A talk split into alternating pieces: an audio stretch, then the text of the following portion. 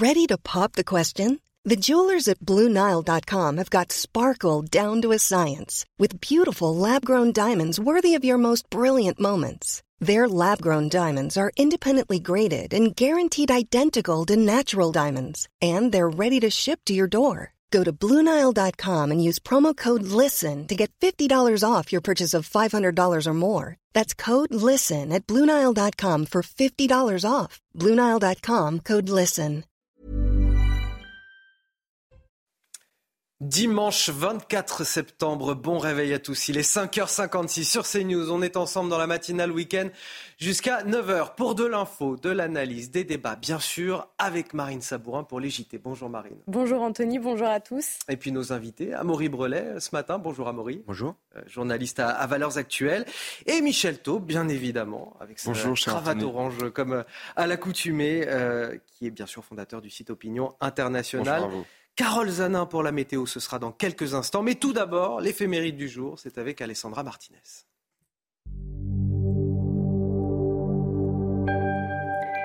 Chers amis, bonjour. Le prénom qui est à l'honneur du calendrier aujourd'hui est bien peu fréquent. Il s'agit de Thècle. Ce prénom fut porté par une femme qui vécut au tout premier temps du christianisme. Thècle habite alors la ville d'Iconium, dans l'actuelle Turquie. Lorsque Saint Paul s'y arrête à l'occasion d'un de ses voyages, elle est bouleversée et se convertit sur le champ. Son fiancé, un païen, est furieux. Il fait chasser Saint Paul et veut forcer Thècle à abjurer. Comme elle refuse, elle est condamnée au bûcher, mais un déluge vient l'éteindre par miracle. Thècle parvient à s'enfuir et retrouve Saint Paul à Antioche. De nouveaux ennuis l'attendent, puisque un autre païen qui la désire en vain l'a fait livrer aux bêtes, des lions, des ours, des serpents, un taureau. Mais aucun ne veut lui faire du mal. On la précipite alors dans une fosse pleine de phoques. Mais cette fois-ci, c'est la foudre qui les met hors d'état de nuire. Après tant de miracles, on renonce enfin à la faire périr. Thècle se retire dans une grotte qui va se refermer sur elle, où elle meurt à l'âge de 90 ans. Et voici le dicton du jour. Étoile filante en septembre, tonneau petit en novembre. C'est tout pour aujourd'hui. À demain, chers amis. Ciao. Va-t-on pouvoir prendre l'air ce dimanche? La réponse avec euh, la météo de Carole Zana. Réchauffez-vous le cœur. La météo avec la nouvelle technologie Core MCZ plus respectueuse de l'environnement. MCZ, poêle et cheminée. Et Carole, il faut s'attendre à un temps frais et sec ce dimanche. Bien frais ce dimanche, mais vous pourrez faire de belles activités en extérieur. Nous sommes protégés par un anticyclone qui s'étire du Maghreb jusqu'en Europe centrale. Et euh, résultat. Alors, on a un petit problème de, son avec euh, la météo de, de Carole. C'est pas grave. Dans un instant, les titres de votre journal. Réchauffez-vous le cœur. La météo avec la nouvelle technologie Core MCZ plus respectueuse de l'environnement. MCZ, poêle et cheminée. Allez, on reviendra tout à l'heure pour euh, la météo avec vous, Carole. On a un petit souci de, micro. Voici les titres de votre journal de 6 heures. À la une, ces images d'une violence inouïe. Une voiture de police euh, attaquée par des manifestants à Paris. C'était hier après-midi en marge des rassemblements anti-police qui ont eu lieu à travers euh, toute la France. À Besançon également dans le Doubs, c'est même une pancarte appelant au meurtre de forces de l'ordre qui a été observée. Les cortèges ont rassemblé plus de 30 000 personnes selon le ministère de l'Intérieur. Les images à suivre dès le début de ce journal. Les riverains du nord-est de la capitale excédée. De la place de la Chapelle à la gare de l'Est, des joueurs ont fait irruption sur les trottoirs. Ils jouent aux jeux de casino en ligne ou aux cartes, parient entre eux, boivent jusqu'au petit matin et suscitent des nuisances dans des quartiers déjà minés par la vente à la sauvette ou les toxicomanes. Nous nous sommes rendus sur place. On ne joue pas avec euh, la vie, ni au début, ni à la fin. Ce sont les mots du pape François dans l'avion qui l'a ramené de sa visite à Marseille. Le souverain pontife qui s'inquiète de la future loi sur la fin de vie prévue par le gouvernement français. Une loi qui pourrait permettre le suicide assisté et qui préoccupe également un collectif de 800 000 soignants que nous avons interrogé ce matin. Mais tout d'abord, à la une, ces images terribles d'une voiture de police prise pour cible dans la capitale. Une haine anti-flic qui s'est exprimée dans certains cortèges hier. Plusieurs incidents sont à déplorer. Oui, des rassemblements dits contre les violences policières qui ont réuni 31 000 personnes dans le pays, dont 9 000 à Paris. Reportage au cœur du cortège parisien avec Charles Pousseau, Augustin Donadieu et Sarah Fenzari. Alors que le cortège progressait sur le boulevard de Clichy, au nord de la capitale, cette voiture de police s'est retrouvée bloquée dans le trafic juste devant la tête de cortège. Très rapidement, des dizaines d'éléments radicaux armés de barres de fer et divers projectiles prennent d'assaut le véhicule, avec à l'intérieur quatre policiers. Pris au piège, l'un d'eux décide de s'extraire de la voiture pour mettre en joue les agresseurs, qui battent immédiatement en retraite. Malgré le déploiement de la Brave M, trois fonctionnaires ont été blessés dans l'attaque. La manifestation parisienne a connu des violences inacceptables contre les forces de l'ordre. On voit où mène la haine anti-police. Quelques minutes auparavant, c'est une banque qui a été prise pour cible par ces mêmes éléments radicaux. Le ministère de l'Intérieur a dénombré ce samedi 9000 personnes dans les rues de la capitale, parmi lesquelles des militants de partis politiques. Trois interpellations ont eu lieu. Et les trois policiers à l'intérieur du véhicule ont été légèrement blessés au cervical, a précisé le préfet de police de Paris, Laurent Luniès. Trois personnes présumées impliquées dans ces faits ont été euh, interpellées. Et nous sommes en direct avec Bruno Bartocchetti. Euh, bonjour, vous êtes porte-parole euh, unité SGP Police pour la zone sud. Merci d'être avec nous ce matin. Des images encore une fois écœurantes, mais auxquelles il fallait presque s'attendre. On en avait parlé hier déjà. Oui, effectivement, on, en a parlé euh, et, on avait annoncé que finalement, ça allait être d'abord, euh, j'ai envie de dire, au niveau du nombre de manifestants, un fiasco en France, 30 000 personnes euh, pour toute la France. Je fais un parallèle avec la venue du pape, si vous le permettez. Ça a été 300, 350 000 personnes qui sont venues pour un message de paix, rien qu'au cœur de Marseille. donc, on voit bien où est la violence finalement. C'est cette haine qui véhiculé euh, dans les réseaux sociaux pour attirer du monde dans des, manifestations. Et là, les images sont très parlantes, bien sûr. Encore une fois, les policiers sont pris pour cible. Vous imaginez le, courage et le sang-froid de ce policier qui sort euh, pour, pour, pour mettre à distance ceux qui viennent les, les, les frapper et les tuer, quoi. Parce qu'on en est là aujourd'hui. Vous avez en France, on parle de refus d'obtempérer toutes les 20 minutes. Vous avez des refus d'obtempérer qui sont, en fait, qui se traduisent bien souvent par des tentatives d'homicide volontaire à l'endroit des forces de l'ordre et qui mettent en danger la population. Euh, je, dénombre, je crois que je vous l'avais dit sur le plateau hier, enfin en tout cas l'antenne, pardon, euh, 20 000 policiers et gendarmes sont blessés par an en service. Vous imaginez le nombre que ça représente. Et vous avez euh, quelques illuminés qui, euh, qui, viennent avec beaucoup de lâcheté euh, au cœur de ces manifestations pour, tuer du flic. Voilà, ce qu'on fait. C'est un constat, mais ce n'est pas une surprise en même temps. Je voudrais peut-être qu'on rappelle aussi le contexte d'intervention de ces policiers qui euh, euh, intervenaient sur des, problèmes de vol à la tire sur la voie publique, il, me semble, qui sont là pour aider les gens et qui se retrouvent assaillis par des dizaines de manifestants. Oui, complètement. Vous savez, euh, quel est le sens du métier de policier aujourd'hui? C'est quand même de répondre aux attentes des victimes, comme vous le soulignez. On intervient en France toutes les 10 secondes. C'est 3 500 000 interventions par an de police qui se passent, euh, j'allais dire bien, quand on, quand on intervient, c'est dans le sombre, mais en tout cas, qui démontre qu'on est là pour la population. Et, euh, vous avez cette, agressivité qui se fait, mais c'est plus que de l'agressivité, on on est, on voit bien à travers les images que si ces policiers étaient en dehors du véhicule, ils auraient été, ils frappés à mort. Voilà, la, triste réalité. Et c'est vrai qu'aujourd'hui, policiers, pompiers, infirmiers, enseignants, on se fait en permanence agresser. Voilà, la violence, elle est faite avec ces, personnes qui trouvent euh, une légitimité en groupe, hein, on est bien d'accord. Euh, jamais, jamais ils n'oseront seuls euh, s'agresser, agresser un policier. Je je parle pas des voyous, je parle de ces manifestants. En groupe, eh bien, ils se, ils se retrouvent pour, pour se faire plaisir. Vous avez souligné très justement, Bruno Bartocchetti, euh, le, sang-froid du policier qui sort du véhicule et qui pointe son arme pour euh, défendre le véhicule et ses passagers. Euh, je rappelle aussi que les Français soutiennent majoritairement les, forces de l'ordre. Comme le montre ce sondage, c'est ça pour CNews, vous êtes 84% de Français à soutenir les policiers qui font usage de leur arme de service lorsque leur intégrité physique est menacée.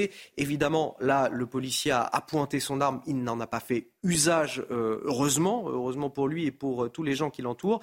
Mais, voilà, on souligne la responsabilité des forces de l'ordre dans cette euh, situation. Bruno Bartocchetti, je vous remercie de votre intervention ce matin sur CNews. Je voudrais vous montrer également cette séquence de policiers insultés lors des cortèges à Paris. Toujours, je vous propose de les écouter. Cassez-vous Cassez-vous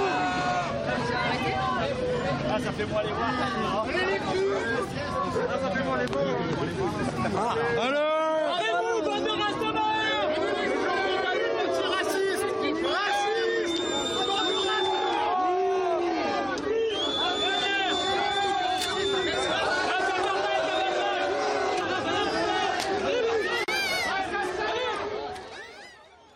les mots racistes, assassins, ça vous choque, Amaury Brelet? Oui, ce qui me choque, c'est évidemment la violence euh, qu'on a pu constater dans les, rues euh, hier, et aussi la violence qui est relayée par euh, certains élus de la NUPES et LFI aussi, puisqu'il y a les voyous de la rue, les casseurs de flics, et il y a les voyous de salons médiatiques et politiques. qui allument les braises. Qui allument les braises et qui arment idéologiquement les voyous dans les banlieues lors des émeutes, on l'a vu, et euh, les militants d'ultra-gauche factieux euh, comme hier. Et malheureusement, Jean-Luc Mélenchon a une très grande responsabilité, c'est le pyromane en chef. Ça fait des années qu'il euh, diffame, qu'il insulte la police à longueur de journée en l'accusant de tuer, en réclamant son désarmement. Et c'est un discours totalement irresponsable et même criminel. C'est euh, ce que souligne également Carl Olive, euh, député euh, Renaissance des, Yvelines sur les réseaux sociaux. Voilà les conséquences des provocations sans limite de la NUPES qui organise ces manifestations anti-flics. La police attaquée par les voyous de leur fan club. Soutien indéfectible, dit-il, à nos forces de sécurité. Michel Taube. Oui, il a raison. Après, moi je regrette, je l'ai dit ici même hier matin, que l'État, que la préfecture n'ait pas interdit ces rassemblements dont le mot d'ordre était grosso modo État raciste, État policier. Et c'est profondément scandaleux. Donc après, il aurait fallu les interdire ces manifestations. Ah mais, écoutez, il y a manifestement eu trouble à l'ordre public par le seul fait d'appeler à des rassemblements sur le motif que l'État serait raciste et que l'État policier, que les violences policières seraient systémiques. Non, c'est faux. Et donc effectivement, on s'étonne après. Euh, Monsieur Bartoschetti, euh, justement, parle de refus d'obtempérer. Mais ces rassemblements, c'est des formes de refus d'obtempérer collectif. Ce sont des incitations à refuser d'obtempérer lorsque les policiers exercent légitimement leur travail. Et donc, effectivement, qu'on ne vienne pas après s'étonner qu'il y ait des violences euh, contre la police qui sont évidemment profondément scandaleuses. Et en plus, encore une fois, l'association État raciste, État policier euh, me rappelle cette une euh, d'un magazine mensuel où Madame Adama Traoré avait dit Les Noirs et les Arabes vivent en danger en France. C'est ça que veulent dire les manifestants les organisateurs, euh, les LFI, euh, les Europe Écologie, ils les veulent opposer une partie de la population au reste du pays. Ils veulent faire croire que le jeune Naël est mort parce qu'il était euh, d'origine maghrébine, ce qui est évidemment complètement faux. Et donc le discours structurel qui est diffusé dans ces dizaines de manifestations serait que la France est un État raciste, ce qui est profondément faux, et que la police n'est pas légitime à exercer son travail, ce qui est évidemment profondément faux et dangereux. Donc effectivement, qu'on ne s'étonne pas après qu'il y ait des violences contre la police, et il faut apporter notre soutien à la police qui fait un travail euh, absolument remarquable. Ces deux policiers dans le reportage qui se font insulter par les manifestants, mais il n'y a qu'en France qu'on voit cela. C'est profondément scandaleux. On, peut... Euh, effectivement euh, souligner qu'il n'y a que voilà, trois euh, personnes qui ont été euh, légèrement blessées, heureusement, à, l'intérieur du véhicule et qu'il n'y ait pas eu d'autres cas plus graves dans cette oui, mais si je me permettre, il y a des blessures physiques, mais il y a surtout des blessures morales. Parce que les policiers qui sont ainsi insultés, c'est tous les policiers Mais il y a, comme vous dites, il y a un désarmement moral de toute façon de la police oui, et, voilà. et, un, manque de soutien. Et là, il y a une euh, violence morale de la part des manifestants qui va malheureusement bien au-delà des, des, trois blessés on euh, va, physiques. On va avancer sur la, la suite de l'actualité, parler de cette situation qui exaspère les riverains au nord-est de Paris. Depuis plusieurs semaines, des individus qui proposent des jeux d'argent en pleine rue euh, entraînent des, des, nuisances sonores jusque tard, jusqu'au petit matin en fait. Oui, alors que ce quartier est miné déjà par les ventes à la sauvette et les toxicomanes, cris, consommation d'alcool, les habitants sont excédés. Reportage de Fabrice Elsner et Corentin Brio. En face de la gare de l'Est à Paris, un groupe d'individus joue aux cartes. Cette séquence a lieu la nuit, mais les rassemblements ont aussi lieu en pleine journée. Les habitants du quartier, déjà préoccupés par les consommateurs de crack, s'inquiètent de ces attroupements. À chaque fois, vous avez des, des nouveaux problèmes qui arrivent euh, et qui ne sont pas réglés. C'est-à-dire que bah, les problèmes de, migrants, ils ne sont pas réglés. Les problèmes de crack, euh, ils sont quand même bien présents dans le quartier. Euh, enfin bref, c'est permanent, permanent. Moi, ça me fait peur. Moi, je, à cause de ça, je ne sors pas la nuit à partir de 22h. Enfin, j'ai pas envie du tout. que, enfin, de me faire agresser ou qu'il y ait des tensions et que ça se déborde là où, de là où je suis. Mais malgré l'inquiétude, l'intervention des forces de l'ordre est pour l'instant impossible. On peut pas leur reprocher grand-chose. Alors c'est un petit peu horrible de dire ça, mais c'est du tapage en fait qui se passe actuellement. Alors des fois il y a des, il y a des bagarres. Euh, donc là c'est là l'intervention des, effectifs de police sur le tapage, sur les, bagarres. Mais les rassemblements, euh, ils, se, positionnent sur des trottoirs pour jouer à des jeux en ligne qui ne sont pas euh, illégaux. C'est contrairement à ce qu'on a pu voir sur d'autres secteurs comme le Champ de Mars ou, euh, ou, sur le 13e arrondissement. L'association de riverains Demain la Chapelle a déposé plainte contre ces rassemblements. Alors c'est vrai qu'on est dans des quartiers de Paris qui cumulent pas mal de problèmes. la vente à la sauvette, j'en parlais dans les titres, la toxicomanie avec euh, euh, le, crack. Et là, cette situation pour laquelle bah, les autorités sont un petit peu impuissantes, parce que là, on a des gens qui jouent à, à des jeux en ligne qui sont légaux ou à des jeux de cartes. Là, c'est un petit peu plus compliqué. Oui, alors on parle des jeux d'argent. Il s'y ajoute dans ces quartiers du nord de Paris la prostitution, le trafic de drogue et euh, tout un, lot de, nuisances en, tout genre. Euh, le problème, c'est que la police municipale de Madame Hidalgo, qui devrait s'attaquer à ces problèmes et dont c'est d'ailleurs l'une des missions de lutter contre notamment les, ventes à la sauvette et toutes les, toutes les nuisances en tout genre, ne fait rien. Il y a une stratégie, il y a une volonté de la mairie de Paris de ne pas s'attaquer à ces problèmes pour se concentrer sur euh, les problèmes de stationnement, puisque je le rappelle, 90% des contraventions euh, qui sont dressées par les policiers municipaux à Paris concernent la sécurité routière, dont la moitié pour les questions de stationnement, au lieu de s'attaquer à ces problèmes. Donc c'est une volonté, c'est une stratégie délibérée d'Anne Hidalgo, et on en voit les conséquences aujourd'hui. Michel Stratégie délibérée de, laxisme, parce qu'en fait, dans ces quartiers du nord de Paris, mais on parlait aussi du 13e et d'autres parties de, euh, de la capitale, il y a des incivilités qui se sont installées, des incivilités collectives. Mmh parce que ce n'est pas que des individus, c'est des groupes d'individus qui s'installent, qui occupent l'espace public et qui dégradent considérablement les conditions de vie dans des quartiers qui étaient auparavant euh, très très agréables et qui sont devenus très très difficiles à vivre pour les habitants, qui souvent n'ont qu'une envie, c'est les quitter ces quartiers. C'est quand même fort dommage dans une si belle ville comme Paris. C'est à la une du JDD ce matin. Le pape à Marseille, visite historique, discours politique, six pages consacrées à la visite ce week-end euh, à Marseille du souverain pontife. Le pape qui s'est exprimé, euh, bon, on l'a entendu sur l'immigration, mais également sur la question de la fin de vie. Ça, ça s'est passé euh, au, retour de Marseille dans l'avion, alors qu'un projet de loi du gouvernement doit être présenté dans les prochaines semaines. Oui, voici ces mots. On ne joue pas avec la vie, a-t-il prévenu lors d'une conférence de presse dans l'avion le ramenant à Rome. On ne joue pas avec la vie, on ne joue pas avec la vie ni au début ni la fin, a-t-il martelé.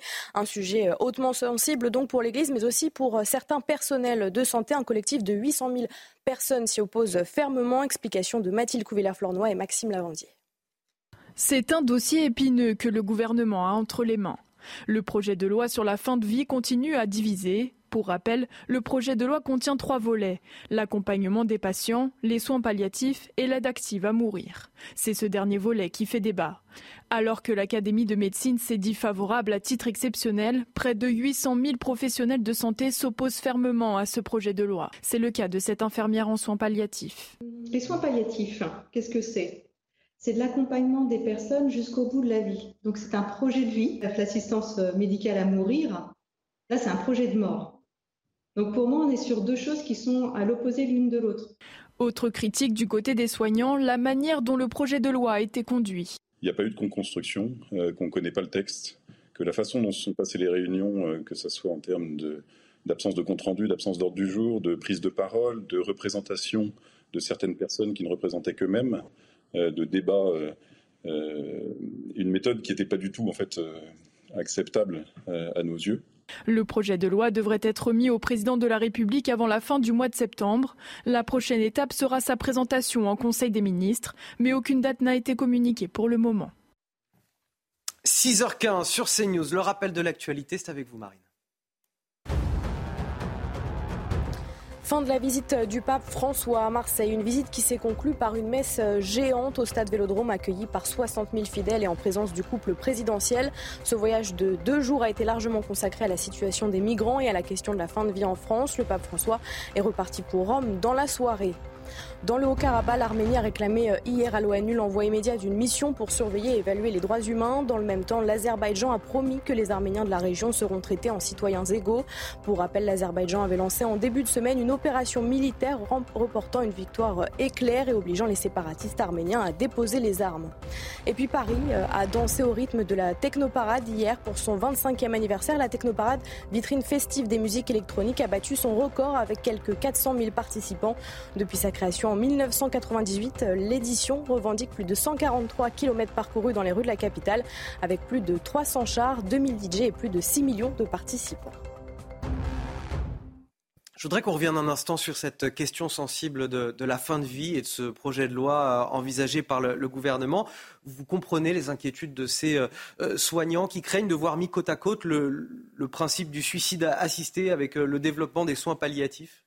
Moi, ce que j'espère surtout, c'est que tous les parlementaires qui seront saisis d'un projet de loi pourront librement voter en leur âme et conscience, parce que là, on touche à l'intime aux convictions les plus intimes des uns des autres. Moi, je ne suis pas étonné que le pape exprime ses opinions.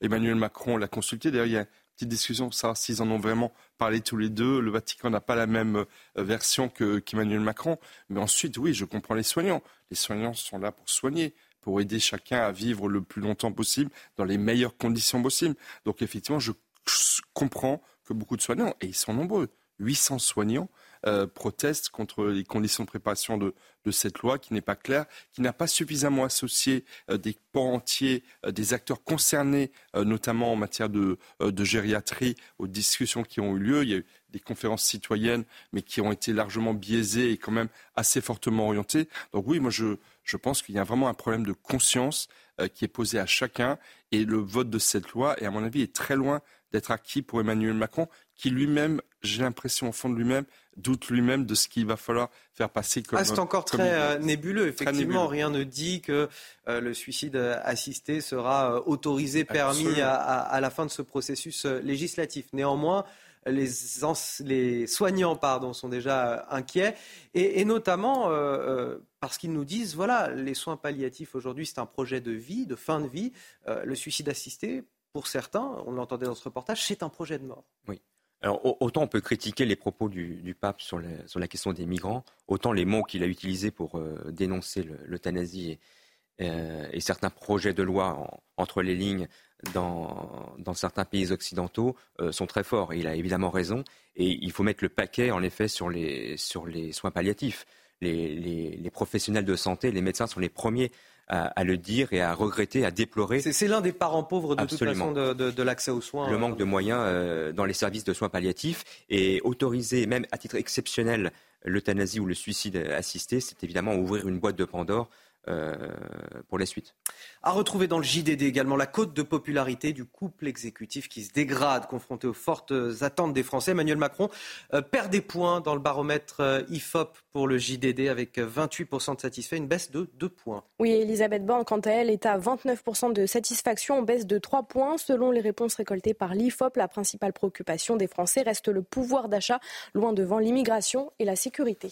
Outre projet de loi qui arrive euh, à l'Assemblée euh, nationale à partir de, demain dans l'hémicycle, après avoir passé l'étape euh, du Sénat au début de l'été, c'est le projet de loi plein emploi. 11 articles de texte et près de 2000 amendements déposés vont donc être analysés par la Commission des affaires sociales avant un vote dans l'hémicycle. Oui, parmi les principales réformes, la création de France Travail, un nouvel opérateur de l'État pour accompagner les demandeurs d'emploi. Les explications d'Élodie Huchard plein emploi, c'est l'objectif du président de la République depuis sa première élection en 2017 et c'est aussi le sens de cette loi qui va arriver dans l'hémicycle de l'Assemblée nationale demain à 16h. Cette loi a déjà été adoptée par le Sénat mais elle est plutôt mal partie à l'Assemblée parce que certes, elle a été adoptée en commission mais en l'absence de l'opposition qui ne voulait pas étudier ce texte en pleine nuit. Alors sur le fond de cette loi, plusieurs aspects, par exemple la création de France Travail qui va intégrer Pôle emploi et d'autres services publics et puis il y a surtout des points qui coincent, notamment autour du RSA, puisque désormais tous ceux qui bénéficient du RSA seront forcément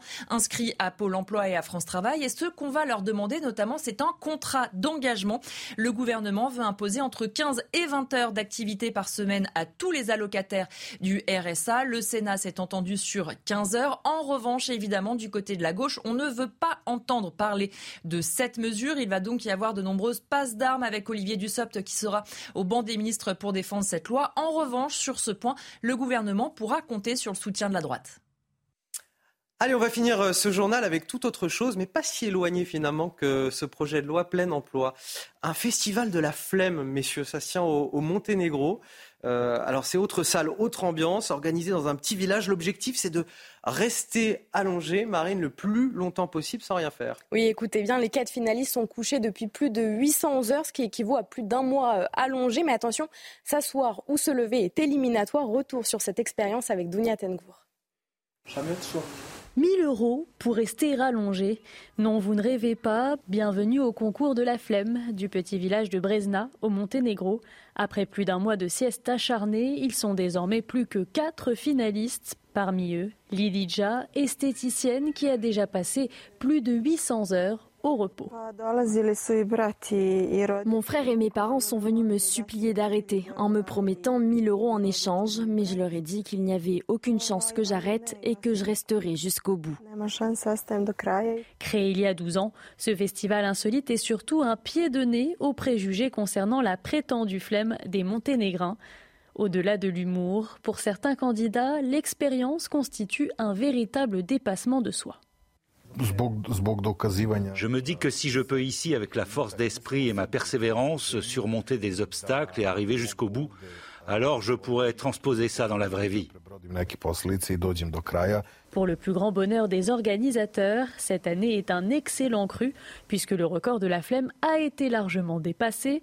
Jusqu'à ce jour, la plus longue sieste des candidats avait duré 5 jours, soit près de 117 heures.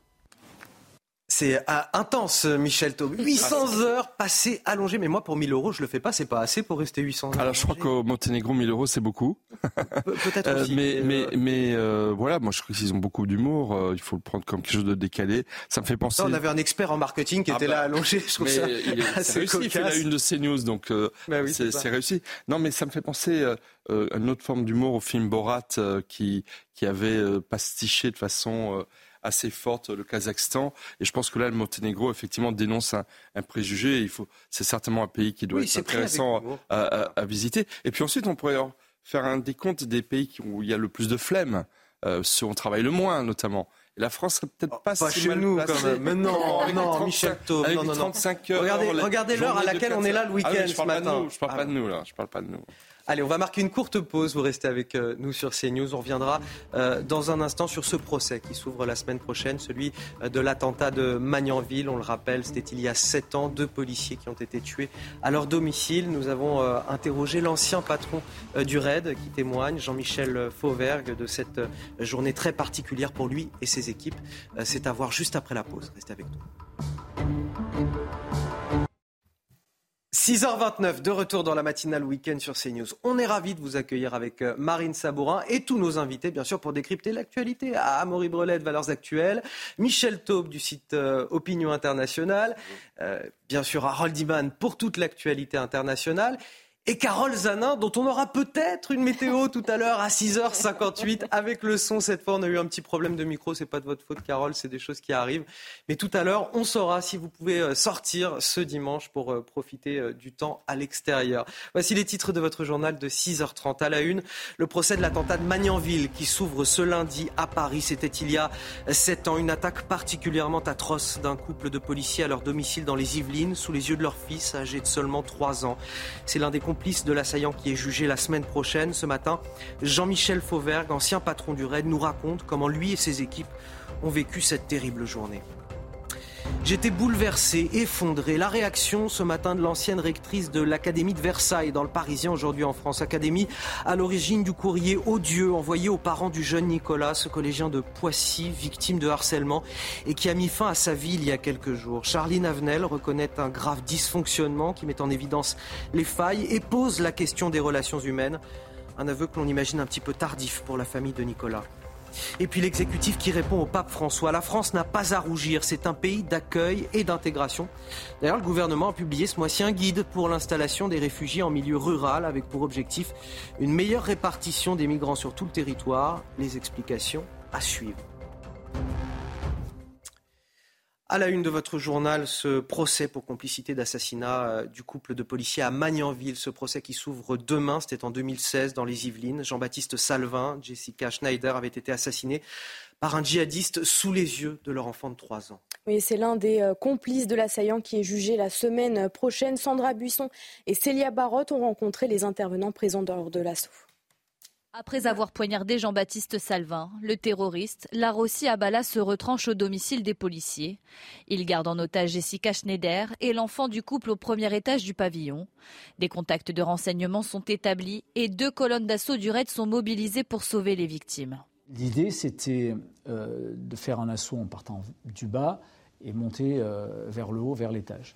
et de faire une diversion en grenadant à travers les, les fenêtres du haut. J'ai donné l'autorisation de, de, grenader, mais de grenader à vue, au rez-de-chaussée euh, et à main, et non pas avec des, lanceurs de, grenades qui sont beaucoup moins précis et, surtout à vue pour ne, pour ne blesser personne. Une fois l'assaut donné, les équipes du raid découvrent le corps sans vie de la fonctionnaire de police. L'enfant de 3 ans est lui sain et sauf. Il est confié au médecin du raid, accompagné par un voisin et ami policier de la famille, surnommé Canard. Le premier suivi psychologique, c'est Canard qui l'a fait. Il avait vraiment cette intelligence humaine.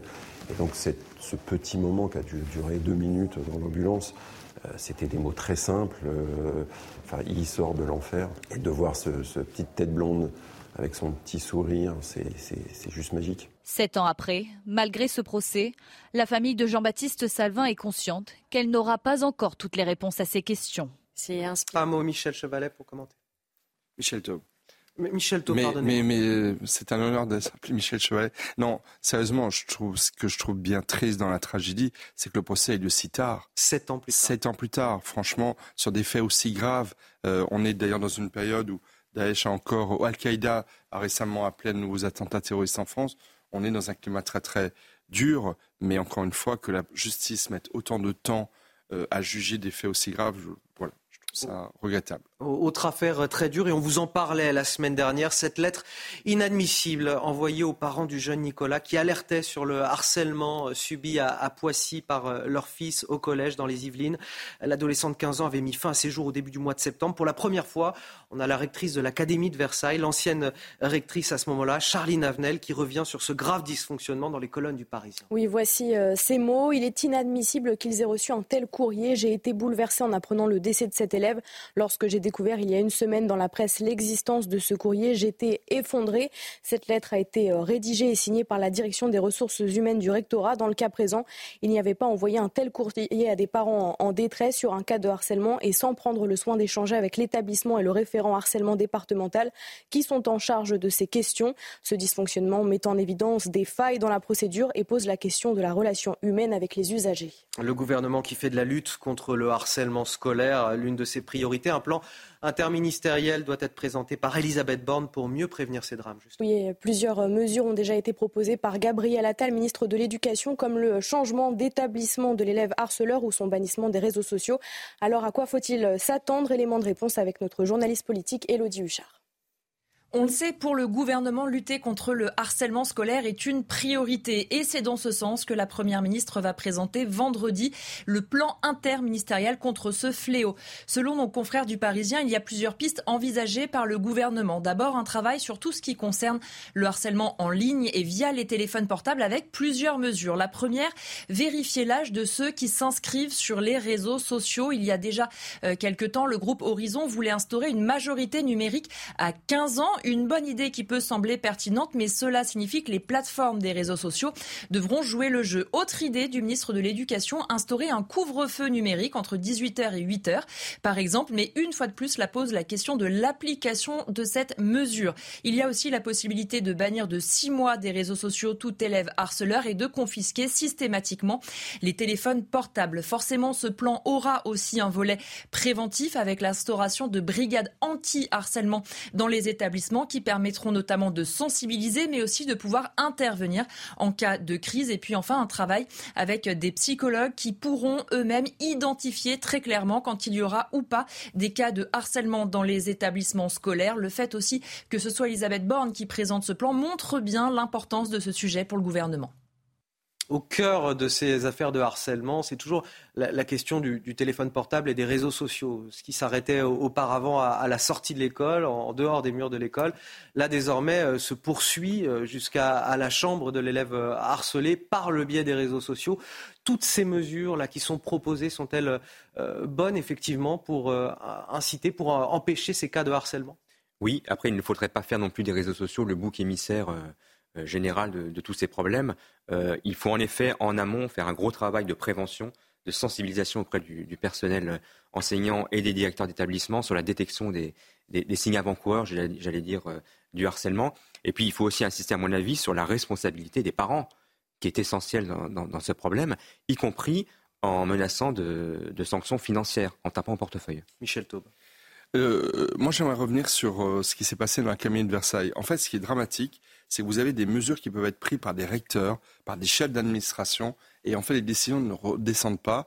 Et même, j'ai envie de dire, dans les étages inférieurs, entre guillemets, des administrations, il y a des initiatives qui sont prises sans que les recteurs et les chefs d'administration ne soient au courant. D'où la réaction de l'ancienne rectrice qui s'étonne que la direction des ressources humaines de la Commune de Versailles envoie de tels courriers. Manifestement, elle n'était pas au courant. Ces courriers étaient prévus, je précise, à l'origine, euh, pour euh, tous les personnels enseignants qui étaient euh, potentiellement menacés par, par des parents d'élèves. Mais évidemment, pas des parents d'élèves inquiets pour le harcèlement de leurs enfants. Ça, ça ne correspondait pas à cette situation-là. Et, parents d'élèves qui n'avaient pas fait des pressions violentes euh, sur des fonctionnaires de l'éducation nationale. Mais, mais le problème, c'est qu'effectivement, on, on, pourra adopter tous les plans possibles, et celui d'Elisabeth Borne et Gabriel Attal est certainement très intéressant, plus détaillé, plus, plus, en finesse dans tous les mécanismes qui accélèrent le harcèlement. Mais effectivement, si ça n'est pas relayé par les enseignants eux-mêmes, par les parents, prenez la question de la majorité numérique. Comment font les enfants? En fait, ils contournent tout simplement la loi. Ils disent j'ai 18 ans, alors qu'en fait, ils en ont 10, 11 ou 12. Donc, si les parents ne sont pas derrière à être vigilants et à réguler les choses, ce qui est très difficile et de plus en plus difficile avec les jeunes adolescents, eh ben, on n'y arrivera pas. Donc, très bien pour ce plan, mais encore une fois, c'est toute la communauté éducative qui doit être mobilisée, des enseignants aux parents. La visite du pape François à Marseille qui s'est achevée hier sur cette messe au stade Vélodrome, visite largement euh, dominée par ses prises de position politiques sur la question migratoire notamment. Oui, le souverain pontife a martelé un message d'accueil des euh, migrants dénonçant l'indifférence des responsables politiques européens. De son côté, la présidence française a réagi. La France n'a pas à rougir, c'est un pays d'accueil et d'intégration. Un gouvernement qui a le sens du timing en, publiant un guide pour l'accueil et l'intégration des réfugiés en milieu rural, alors que le ministre de l'Intérieur Gérald Darmanin a annoncé que la France euh, n'accueillerait pas de migrants de l'île italienne de Lampedusa où, plus de 10 000 migrants justement débarquaient la semaine dernière. Et les premières lignes de ce texte vantent l'installation de personnes réfugiées en milieu rural comme une opportunité. Parmi les objectifs de ce manuel, mieux répartir les réfugiés sur euh, tout le territoire. Les détails avec Dounia Tengour. Accueillir et intégrer les réfugiés dans les campagnes, une opportunité autant pour les territoires que pour leurs habitants. Voilà le message porté par cette brochure publiée ce mois-ci par la direction interministérielle à l'accueil et l'intégration des réfugiés. Pour désengorger les villes, les réfugiés sont invités à s'installer dans les territoires ruraux afin de revitaliser les centres-bourgs et leur tissu social. Parmi les avantages cités par le document, le logement, mais aussi la stabilité de l'emploi, une affirmation loin d'être partagée. Il n'y aura pas d'emploi pour eux. Je vous rappelle en plus qu'en milieu rural, le taux euh, de chômage est euh, généralement enfin deux fois, parfois deux, bah, deux fois plus élevé que, euh, que la moyenne nationale. Médicaux, accès aux services publics restreints, chômage ou encore difficultés de mobilité. Malgré la volonté affichée par l'exécutif, sur place, l'installation de personnes réfugiées se heurte souvent à une réalité bien plus complexe. Alors ça rend notre politique migratoire assez peu lisible finalement, puisqu'on est toujours dans le même temps. Euh, on n'accueillera pas euh, de migrants de Lampedusa. En même temps, on n'a pas à rougir de notre politique euh, d'accueil, répond le, gouvernement, l'exécutif au, pape François. Et puis de l'autre côté, on publie aussi un, guide d'accueil en, zone rurale des migrants qui pourraient arriver en France. C'est ce que je disais à Maurice Brelet, assez peu lisible. Oui, totalement. D'ailleurs, il faut le souligner, cette pratique de répartition des migrants à l'échelle nationale se fait depuis un certain nombre d'années en toute discrétion par le gouvernement et c'est seulement assumé depuis certains mois, depuis que les informations ont fuité dans la presse concernant cette stratégie politique. Ensuite, il faut souligner aussi la contradiction totale euh, du gouvernement à refuser à s'opposer à la répartition des migrants à l'échelle européenne. On a évoqué, euh, ça a été rappelé, c'est d'ailleurs la politique vantée par Mme van der Leyen à Lampedusa, et en France, euh, la promouvoir. Et enfin, euh, c'est tout simplement déplacer le problème. C'est-à-dire que euh, ces migrants qui vont être répartis euh, partout en France vont en effet être confrontés sur place à la, question de, l'emploi. C'est la question de la sécurité aussi qui se posera pour ceux, pour les villes qui accueilleront ces migrants. Et ça ne règle absolument pas le problème de fond. La loi immigration rendra tout ça un petit peu plus lisible ou pas? Très très difficilement parce que malheureusement la pression migratoire va augmenter très très fortement. D'abord, je, note que sur euh, l'accueil de migrants dans les zones rurales, euh, ça n'est pas nouveau. Je me rappelle qu'en 2015, Jean-Pierre Raffarin avait déjà proposé que chaque village de France accueille une famille de migrants, ce qui avait suscité un tollé général. Il faut quand même laisser les communes librement euh, choisir, dire oui ou non. Les maires ont quand même un minimum de pouvoir. Ils en ont de moins en moins malheureusement dans leurs communes. Donc c'est à eux de librement décider s'ils accueillent des, des migrants. Et puis ensuite, lorsqu'on voit le nombre de migrants qui veulent s'installer en France et qui le sont déjà, honnêtement, on peut dire effectivement que la France est une, terre d'accueil et de bienveillance, peut-être un peu trop d'ailleurs, euh, contrairement à ce qu'a laissé entendre pendant deux jours euh, le pape euh, à Marseille. Allez, sept ans après la sortie du Royaume-Uni de l'Union européenne, des milliers de Britanniques étaient dans les rues de Londres hier. Une manifestation pour exprimer, Marine, leur euh, volonté de réintégrer l'Union européenne. Oui, ce sont euh, notamment euh, les jeunes qui élèvent la voix, selon un sondage réalisé en mai dernier par la chaîne anglaise ETV Youth Tracker. 86% des 18-25 ans voteraient en faveur d'un retour dans l'Union européenne. Écoutez quelques manifestants. Cela fait quoi 6-7 ans que le vote a eu lieu? Cela fait 6 ou 7 ans que les citoyens n'ont absolument pas eu la possibilité de choisir si nous quittions ou non l'Union européenne et nous n'avons pas vraiment été écoutés depuis. Je suis certain que nous finirons par réintégrer l'Union européenne. Les partisans sont déjà nombreux et je pense que ce soutien ne fera que croître parce que le Brexit est un désastre. Je suis donc certain que cela arrivera, mais cela prendra probablement quelques années, probablement beaucoup d'années avant que cela n'arrive. On aura l'occasion de commenter ça dans le courant de cette matinale. On va parler toujours à l'international de ce qui s'est passé euh, pour les Arméniens du Haut-Karabakh. Avec vous, Harold Iman. Euh, désormais, euh, la défaite de ces Arméniens du Haut-Karabakh est actée. On entre à présent dans la phase humanitaire. La population a été affamée, privée de médicaments, mais l'aide reste une question politique très sensible. Oui, à la tribune de l'ONU, l'Arménie a demandé l'envoi immédiat d'une mission des Nations Unies sur place. Harold Iman, comment cette aide s'organise au niveau international? Alors ça s'organise dans une crise diplomatique, vous le disiez. Alors euh, le, quel État peut jouer le rôle de l'agent neutre dans cette affaire? C'est pour ça qu'on appelle l'ONU, parce qu'il n'y a pas encore d'acteur neutre. Alors euh, assez curieusement, euh, ce sont les officiels russes qui jouent ce rôle, les officiels et militaires, et la Croix-Rouge internationale, bien sûr. Donc vous voyez ces camions, ils ont des euh, drapeaux russes, ils arborent des drapeaux russes, et euh, ils viennent soit de l'ouest, soit de l'est du Haut-Karabakh. Euh, s'ils viennent de l'ouest, ça veut dire qu'ils viennent de l'Arménie. Là, le, par le corridor de la Chine que vous voyez sur la carte en rouge, c'était bloqué. Soit ils viennent euh, de l'est, l'Azerbaïdjan. Ce que au Karabakh, on ne voulait absolument pas. Le, gouvernement qui est en train de s'éteindre euh, ne voulait pas cela parce que ça voulait dire qu'ils étaient inféodés à l'Azerbaïdjan. Donc rien de tout ceci n'est simple. Maintenant, la farine commence à arriver, l'huile de cuisson, euh, euh, la levure, donc ils peuvent faire du pain, déjà ça. Bon, ensuite il y a la question du désarmement du Haut-Karabakh, et là aussi ce sont les militaires russes qui jouent le rôle des neutres, parce que au Karabakh les gens sont russophiles, mais massivement.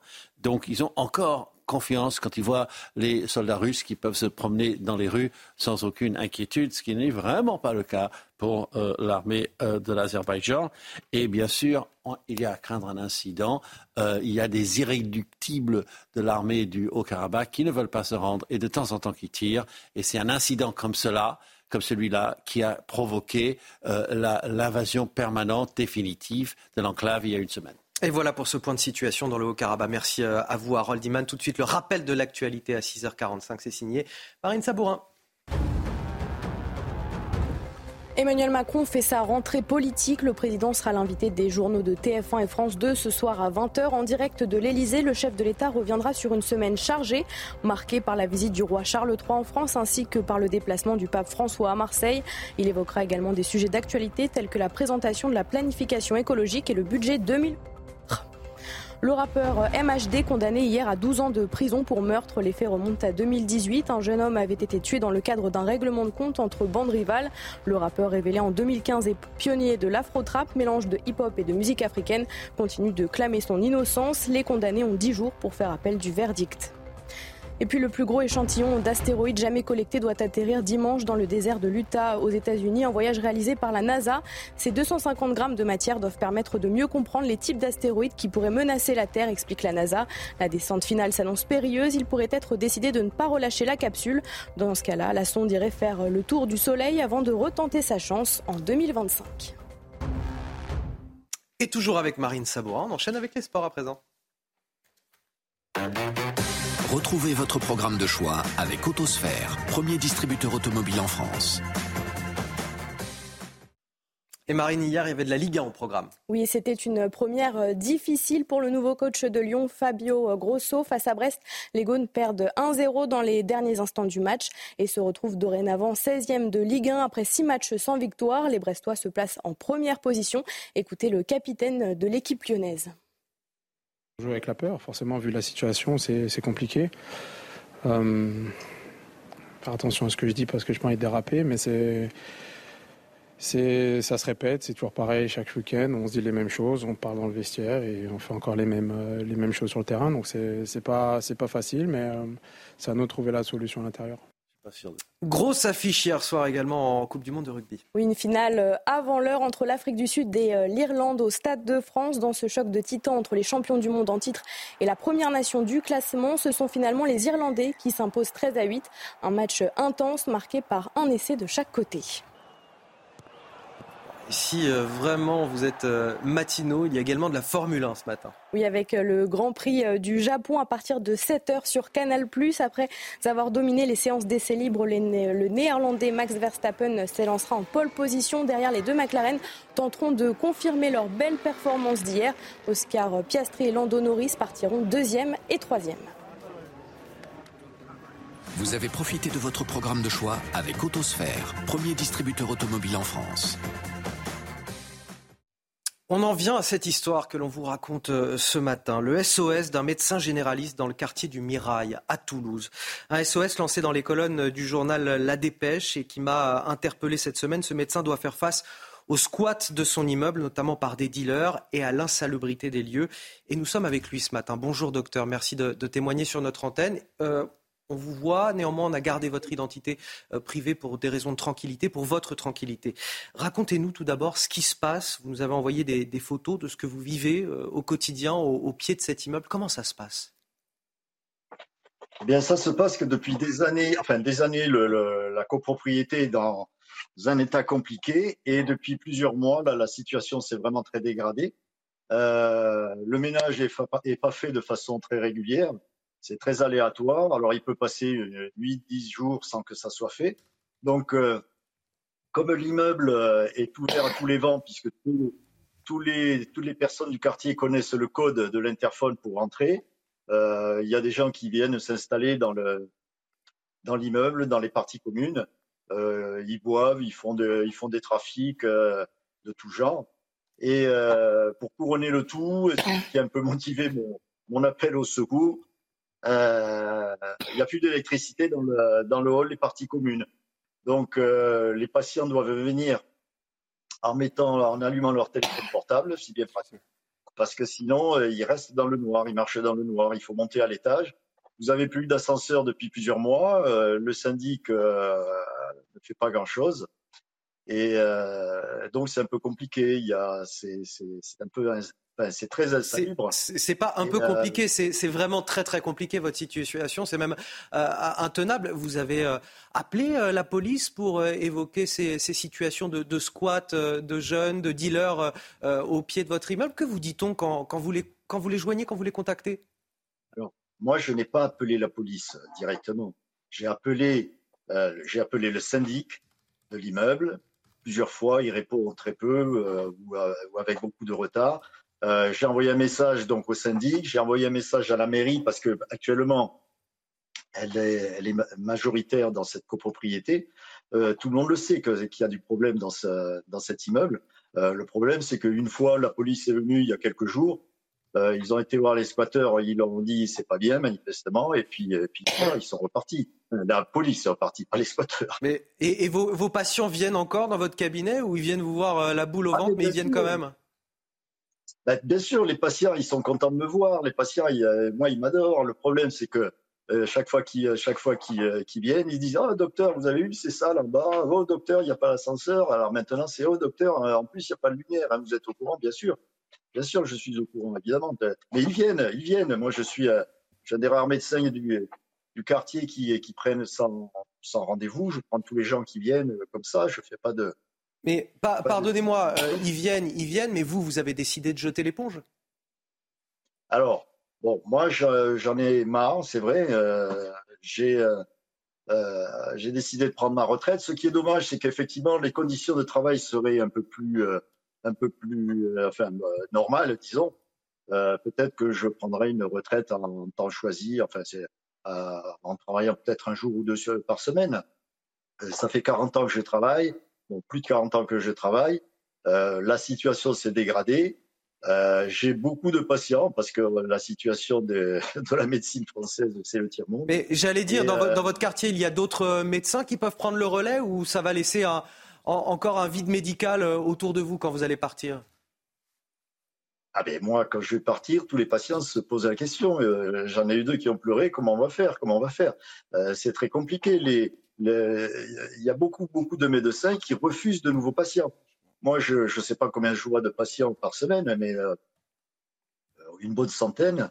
Euh, ben, je ne sais, pas, sais pas où ils vont aller. Je leur dis, bon, vous allez voir les médecins du quartier je je suis pas sûr qu'ils les accueillent tous. On relaie ce matin, euh, docteur, on, relaie euh, votre SOS euh, et votre situation qui nous a particulièrement touchés. Merci d'avoir accepté de témoigner sur notre antenne. Je le rappelle, cette situation d'insalubrité dans le bâtiment dans lequel vous exercez votre profession de médecin généraliste, un immeuble occupé par des dealers notamment, sans électricité, sans ascenseur fonctionnel. C'est une situation qui se déroule dans le quartier du Mirail à Toulouse et une situation qu'on relaie ce matin sur l'antenne de CNews. Merci infiniment d'avoir euh, participé à, notre émission. On va marquer une courte pause. On revient dans un instant avec un nouveau journal. On parlera euh, de ces violences exercées contre des policiers euh, lors des cortèges hier à Paris de manifestations anti-police. Il est 7 heures. Bon réveil à tous ceux qui nous rejoignent sur CNews. Quel temps fait-il ce dimanche? La réponse tout de suite avec la météo de Carole Zanin. Réchauffez-vous le cœur. La météo avec la nouvelle technologie Core MCZ plus respectueuse de l'environnement. MCZ, poêle et cheminée. Alors, Carole Zanin, avec le son cette fois, ce dimanche, il faut s'attendre à un temps sec et frais. Oui, bonjour Anthony, bonjour à toutes et à tous. Cette fois, je peux le dire, un temps calme et sec avec quelques voiles d'altitude. En fait, nous sommes protégés par cet anticyclone qui s'étire du Maghreb jusqu'en Europe centrale. Les résultats, pas de perturbations à la clé. Et ça sera tant mieux, vous pourrez profiter de belles activités en extérieur ce matin et cet après-midi. Attention à euh, ce brouillard qui sera présent en matinée du Massif central euh, jusqu'aux Ardennes. À noter ce vent qui va souffler en rafale sur le long, euh, le long des côtes de la Manche dans le courant de l'après-midi, 50 à 70 km par heure. Vous avez vu le Mistral ce matin de 50 km par heure sur la carte précédente. Eh bien, ce Mistral va se calmer dans le courant de l'après-midi. Grand beau temps autour du golfe du Lion et vos températures pour cette matinée de dimanche, eh bien, il faudra bien vous couvrir. Il fait bien frais. Vous pourrez même voir votre pelouse blanchie, notamment en Haute-Marne, puisque nous attendons les premières gelées ce dimanche. 4 degrés à Aurillac ce matin, 16 pour Nice et nous aurons 9 degrés à Paris dans le courant de l'après-midi. La masse d'air va légèrement se réchauffer. Nous sommes dans des moyennes de saison 21 pour les rues parisiennes, 19 à Rouen et jusque 27 degrés du côté de Montpellier ou encore pour la Ces trois prochains, jours, on va garder euh, ce système anticyclonique. Nous aurons un peu plus de nuages de la Vendée en remontant vers les Hauts-de-France de 23 à 26 euh, degrés, puis un dégradé nuageux euh, pour mardi, mais toujours un temps relativement calme de 25 à 27 degrés, à l'exception de la pointe bretonne, nous pourrons avoir quelques précipitations. Et puis mercredi, ce front pluvieux va rentrer tout doucement dans les terres dans le courant de l'après-midi. Quant aux températures, elles resteront stationnaires de 25 à 28 degrés. Vous le cœur. La météo avec la nouvelle technologie Core MCZ plus respectueuse de l'environnement. MCZ, poêle et cheminée. Ce matin, pour vous accompagner dans votre réveil, j'ai le plaisir d'avoir à mes côtés Marine Sabourin, comme d'habitude. J'ai, pardonnez-moi, je m'étouffe en parlant de vous, Guillaume Bigot, éditorialiste et politologue, a, comme à l'accoutumée avec nous sur ce plateau, nous a rejoint euh, Régis Le Sommier, grand reporter, directeur de la rédaction d'Omerta. Euh, merci d'être avec nous. Et alors, Michel Chevalet, Michel Chevalet, notre expert des questions scientifiques, et je l'ai appris cette semaine, ancien prof de mathématiques. Oui, oui, oui, j'étais prof de maths. Alors ça, je, j'aurais été votre pire élève sans aucun doute. On va parler du il est, niveau il est très bon prof. en maths. Ben, alors, ben, on va voir ça tout à l'heure. J'en dis pas plus. On va parler du niveau des élèves de 6e en maths avec vous, Michel Chevalet. C'est pas terrible. On va parler des fractions. Vous allez peut-être nous apprendre et m'aider moi aussi par, par la même occasion à comprendre. Que c'est, que c'est le- pas compliqué. le fonctionnement des fractions. Et c'est pas si compliqué que ça, vous nous dites. On verra si j'ai compris euh, à la fin de, de ce journal. Voici les titres de votre journal de 7 heures à la une. Ces images d'une violence inouïe. Une voiture de police attaquée par des manifestants. C'était hier après-midi.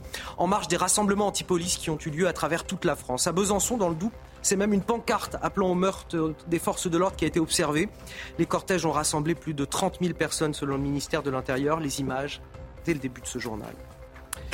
Les riverains du nord-est de la capitale excédés. De la place de la Chapelle à la gare de l'Est, des joueurs ont fait irruption sur les trottoirs. Ils jouent aux jeux de casino en ligne ou aux cartes, parient entre eux, boivent jusqu'au petit matin et suscitent des nuisances dans des quartiers déjà minés par la vente à la sauvette ou les toxicomanes. Nous nous sommes rendus sur place. On ne joue pas avec la vie, euh, ni au début, ni à la fin. Ce sont les mots du pape François dans l'avion qu'il a ramené de sa visite à Marseille. Le souverain pontife qui s'inquiète de la future loi sur la fin de vie prévue par le gouvernement français, une loi qui pourrait permettre le suicide assisté et qui préoccupe également un collectif de 800 000 soignants que nous avons interrogé ce matin. On commence tout d'abord avec ces images terribles d'une voiture de police euh, violemment prise à partie, prise pour cible dans la capitale. Une haine anti-flic qui s'est exprimée euh, dans certains cortèges hier. Plusieurs incidents sont à déplorer, Marine. Des rassemblements dits euh, contre les violences policières qui ont réuni plus de 30 000 personnes dans le pays, dont 9 000 à Paris. Reportage au cœur du cortège parisien avec Charles Pousseau, Augustin Donadieu et Sarah Fenzari. La scène est d'une extrême violence. Alors que le cortège progressait sur le boulevard de Clichy, au nord de la capitale, cette voiture de police s'est retrouvée bloquée dans le trafic juste devant la tête de cortège. Très rapidement, des dizaines d'éléments radicaux armés de barres de fer et divers projectiles prennent d'assaut le véhicule, avec à l'intérieur quatre policiers. Pris au piège, l'un d'eux décide de s'extraire de la voiture pour mettre en joue les agresseurs, qui battent immédiatement en retraite. Malgré le déploiement de la Brave M, trois fonctionnaires ont été blessés dans l'attaque. La manifestation parisienne a connu des violences inacceptables contre les forces de l'ordre. On voit où mène la haine anti-police. Quelques minutes auparavant, c'est une banque qui a été prise pour cible par ces mêmes éléments radicaux. Le ministère de l'Intérieur a dénombré ce samedi 9000 personnes dans les rues de la capitale, parmi lesquelles des militants de partis politiques. Trois interpellations ont eu lieu. Et trois policiers à l'intérieur du véhicule ont été euh, légèrement blessés au cervical, a précisé le préfet de police de Paris. Trois personnes présumées impliquées dans ces faits ont été interpellées. Et nous sommes en direct avec Christophe Plantis. Bonjour, vous êtes euh, secrétaire général CFTC euh, Police. Merci d'être avec nous ce matin. Des images particulièrement impressionnantes, mais on peut saluer le sang-froid de vos collègues sur le terrain quand ils ont géré cette, cette attaque de manifestants. Oui, alors bonjour à toutes et à tous. Déjà, j'aurais une pensée pour euh, mes collègues euh, lâchement assassinés, donc euh, Jessica et Jean-Baptiste, une pensée pour leur fils également. Vous parlez de l'attaque de Magnanville il y a sept ans, dont le procès va débuter demain. Voilà, tout à fait. Et donc là, je, pour, par rapport à- au fait que vous évoquez, les faits d'hier, effectivement, on est passé à côté d'un drame également. Et là, je reprendrai également un titre de Mediapart, mais je remettrai euh, l'église au centre du village pour rester aussi dans les circonstances. Là, effectivement, on est passé à côté d'un drame et c'est la chronique d'un crime qui n'a pas eu lieu. hein. Euh, effectivement, là, le collègue a fait preuve d'un grand sang-froid. celui que vous voyez avec son arme là, ne tire pas. Il a le doigt le long du pontet. Hein, il n'est pas prêt à tirer. Il est juste là pour euh, sauver sa vie, sauver la vie de ses collègues. Il n'a pas d'autre choix en fait. Hein, il est acculé. Et donc ils ont, réussi. Puis après il y a l'intervention de la Bravem juste dans la foulée. Donc on voit c'est un travail d'équipe. Ce sont des professionnels et on a évité un drame.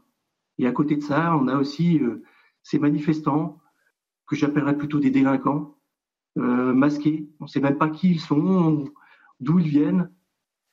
On a un petit doute, si, puisqu'on sait qui organise. Et malheureusement, euh, ben voilà. Bravo à ses collègues, grand, grand bravo à ses collègues, des grands professionnels. Bravo à eux. Euh, on entend ce que vous dites euh, quand vous euh, parlez de la gestion de cette situation par votre collègue. On le voit à l'image, qui évidemment ne tire pas, mais met en, joue ces manifestants qui attaquent son véhicule. Il protège son véhicule, il protège ses collègues, il le fait efficacement. Il y parvient. Euh, vous nous dites aujourd'hui, les policiers ne sont pas euh, des cow-boys comme voudraient le laisser entendre certains. Néanmoins, il y a ces slogans terribles, en plus de ce qu'on vient de voir euh, sur ces images. tout le monde déteste la police, on l'entend chanter régulièrement dans ces cortèges. Et puis, je voudrais vous faire écouter cette séquence de policiers insultés. Vous allez réagir à, cela, Christophe Plantis. Je vous laisse les écouter. Cassez-vous Cassez-vous ah, ça fait moi les voir.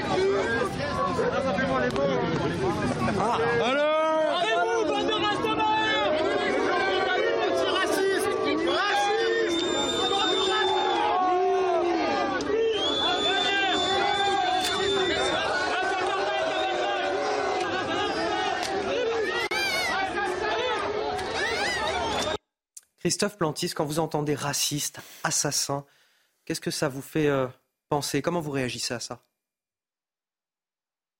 Ben, Je dis que c'est pas vrai. Je dis que je suis policier, ben, je suis en fin de carrière, moi. Hein, euh. J'en ai vu hein, dans la police. La, police de proximité, je l'ai pratiquée. Maintenant, je suis en investigation, j'ai fait le tour. Et je, regrette la, euh, la, police d'antan, celle où on, était respecté.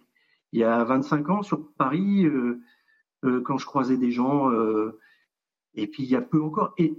Heureusement, les sondages nous donnent raison. 80% des gens, voire même davantage, nous aiment. Là, bien sûr, on a des gens euh, qui sont rassemblés, qui, considèrent que la police est violente, qui considèrent que la police est raciste, à tort, c'est entretenu. Euh, il y a un certain parti politique et des gens en particulier qui entretiennent ça. Et donc ces gens-là sont venus pour en découdre avec la police, c'est clair. Et, donc voilà, euh, c'est dommage. Ne représente pas la, euh, la, vérité et, ce que pensent les gens réellement. Quoi. Les gens euh, ont besoin de la police. On, est bien d'accord, mmh. Christophe Plantis. Euh, tous les sondages le montrent. D'ailleurs, on a vraiment une majorité de la population qui, qui, soutient la police et, et c'est heureusement sans ambiguïté. Si seulement on n'avait pas malheureusement ces images, parfois à l'occasion de, manifestations, ces slogans aussi que l'on entend. Guillaume Bigot, euh, quand vous entendez tout ça, vous dites aussi, comme Christophe Plantis, que cette haine, elle est attisée par des euh, partis politiques. Christophe Plantis ne nous a pas euh, cité les partis politiques, mais on voit très bien de qui il parle. Oui, bien sûr, ces partis politiques, vous savez, il y a des films, euh, il y a eu un film notamment de Yann Moix sur les gens qui, font les imitateurs. Il y avait euh, Claude François, il y a des tas de gens qui se prennent pour Claude François, qui se produisent comme Claude François pour imiter Claude François ou Johnny Hallyday. Et eh bien en fait, la France insoumise, qu'est-ce qu'elle fait? Et toutes ces associations pseudo de gauche, qui n'ont plus rien de gauche d'ailleurs, qu'est-ce qu'ils font?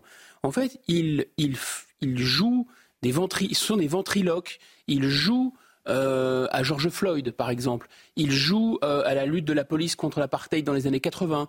Il joue euh, au, enfin, aux problèmes graves d'ordre public qu'on avait pendant la guerre d'Algérie. Donc ils, ils, endossent une espèce de...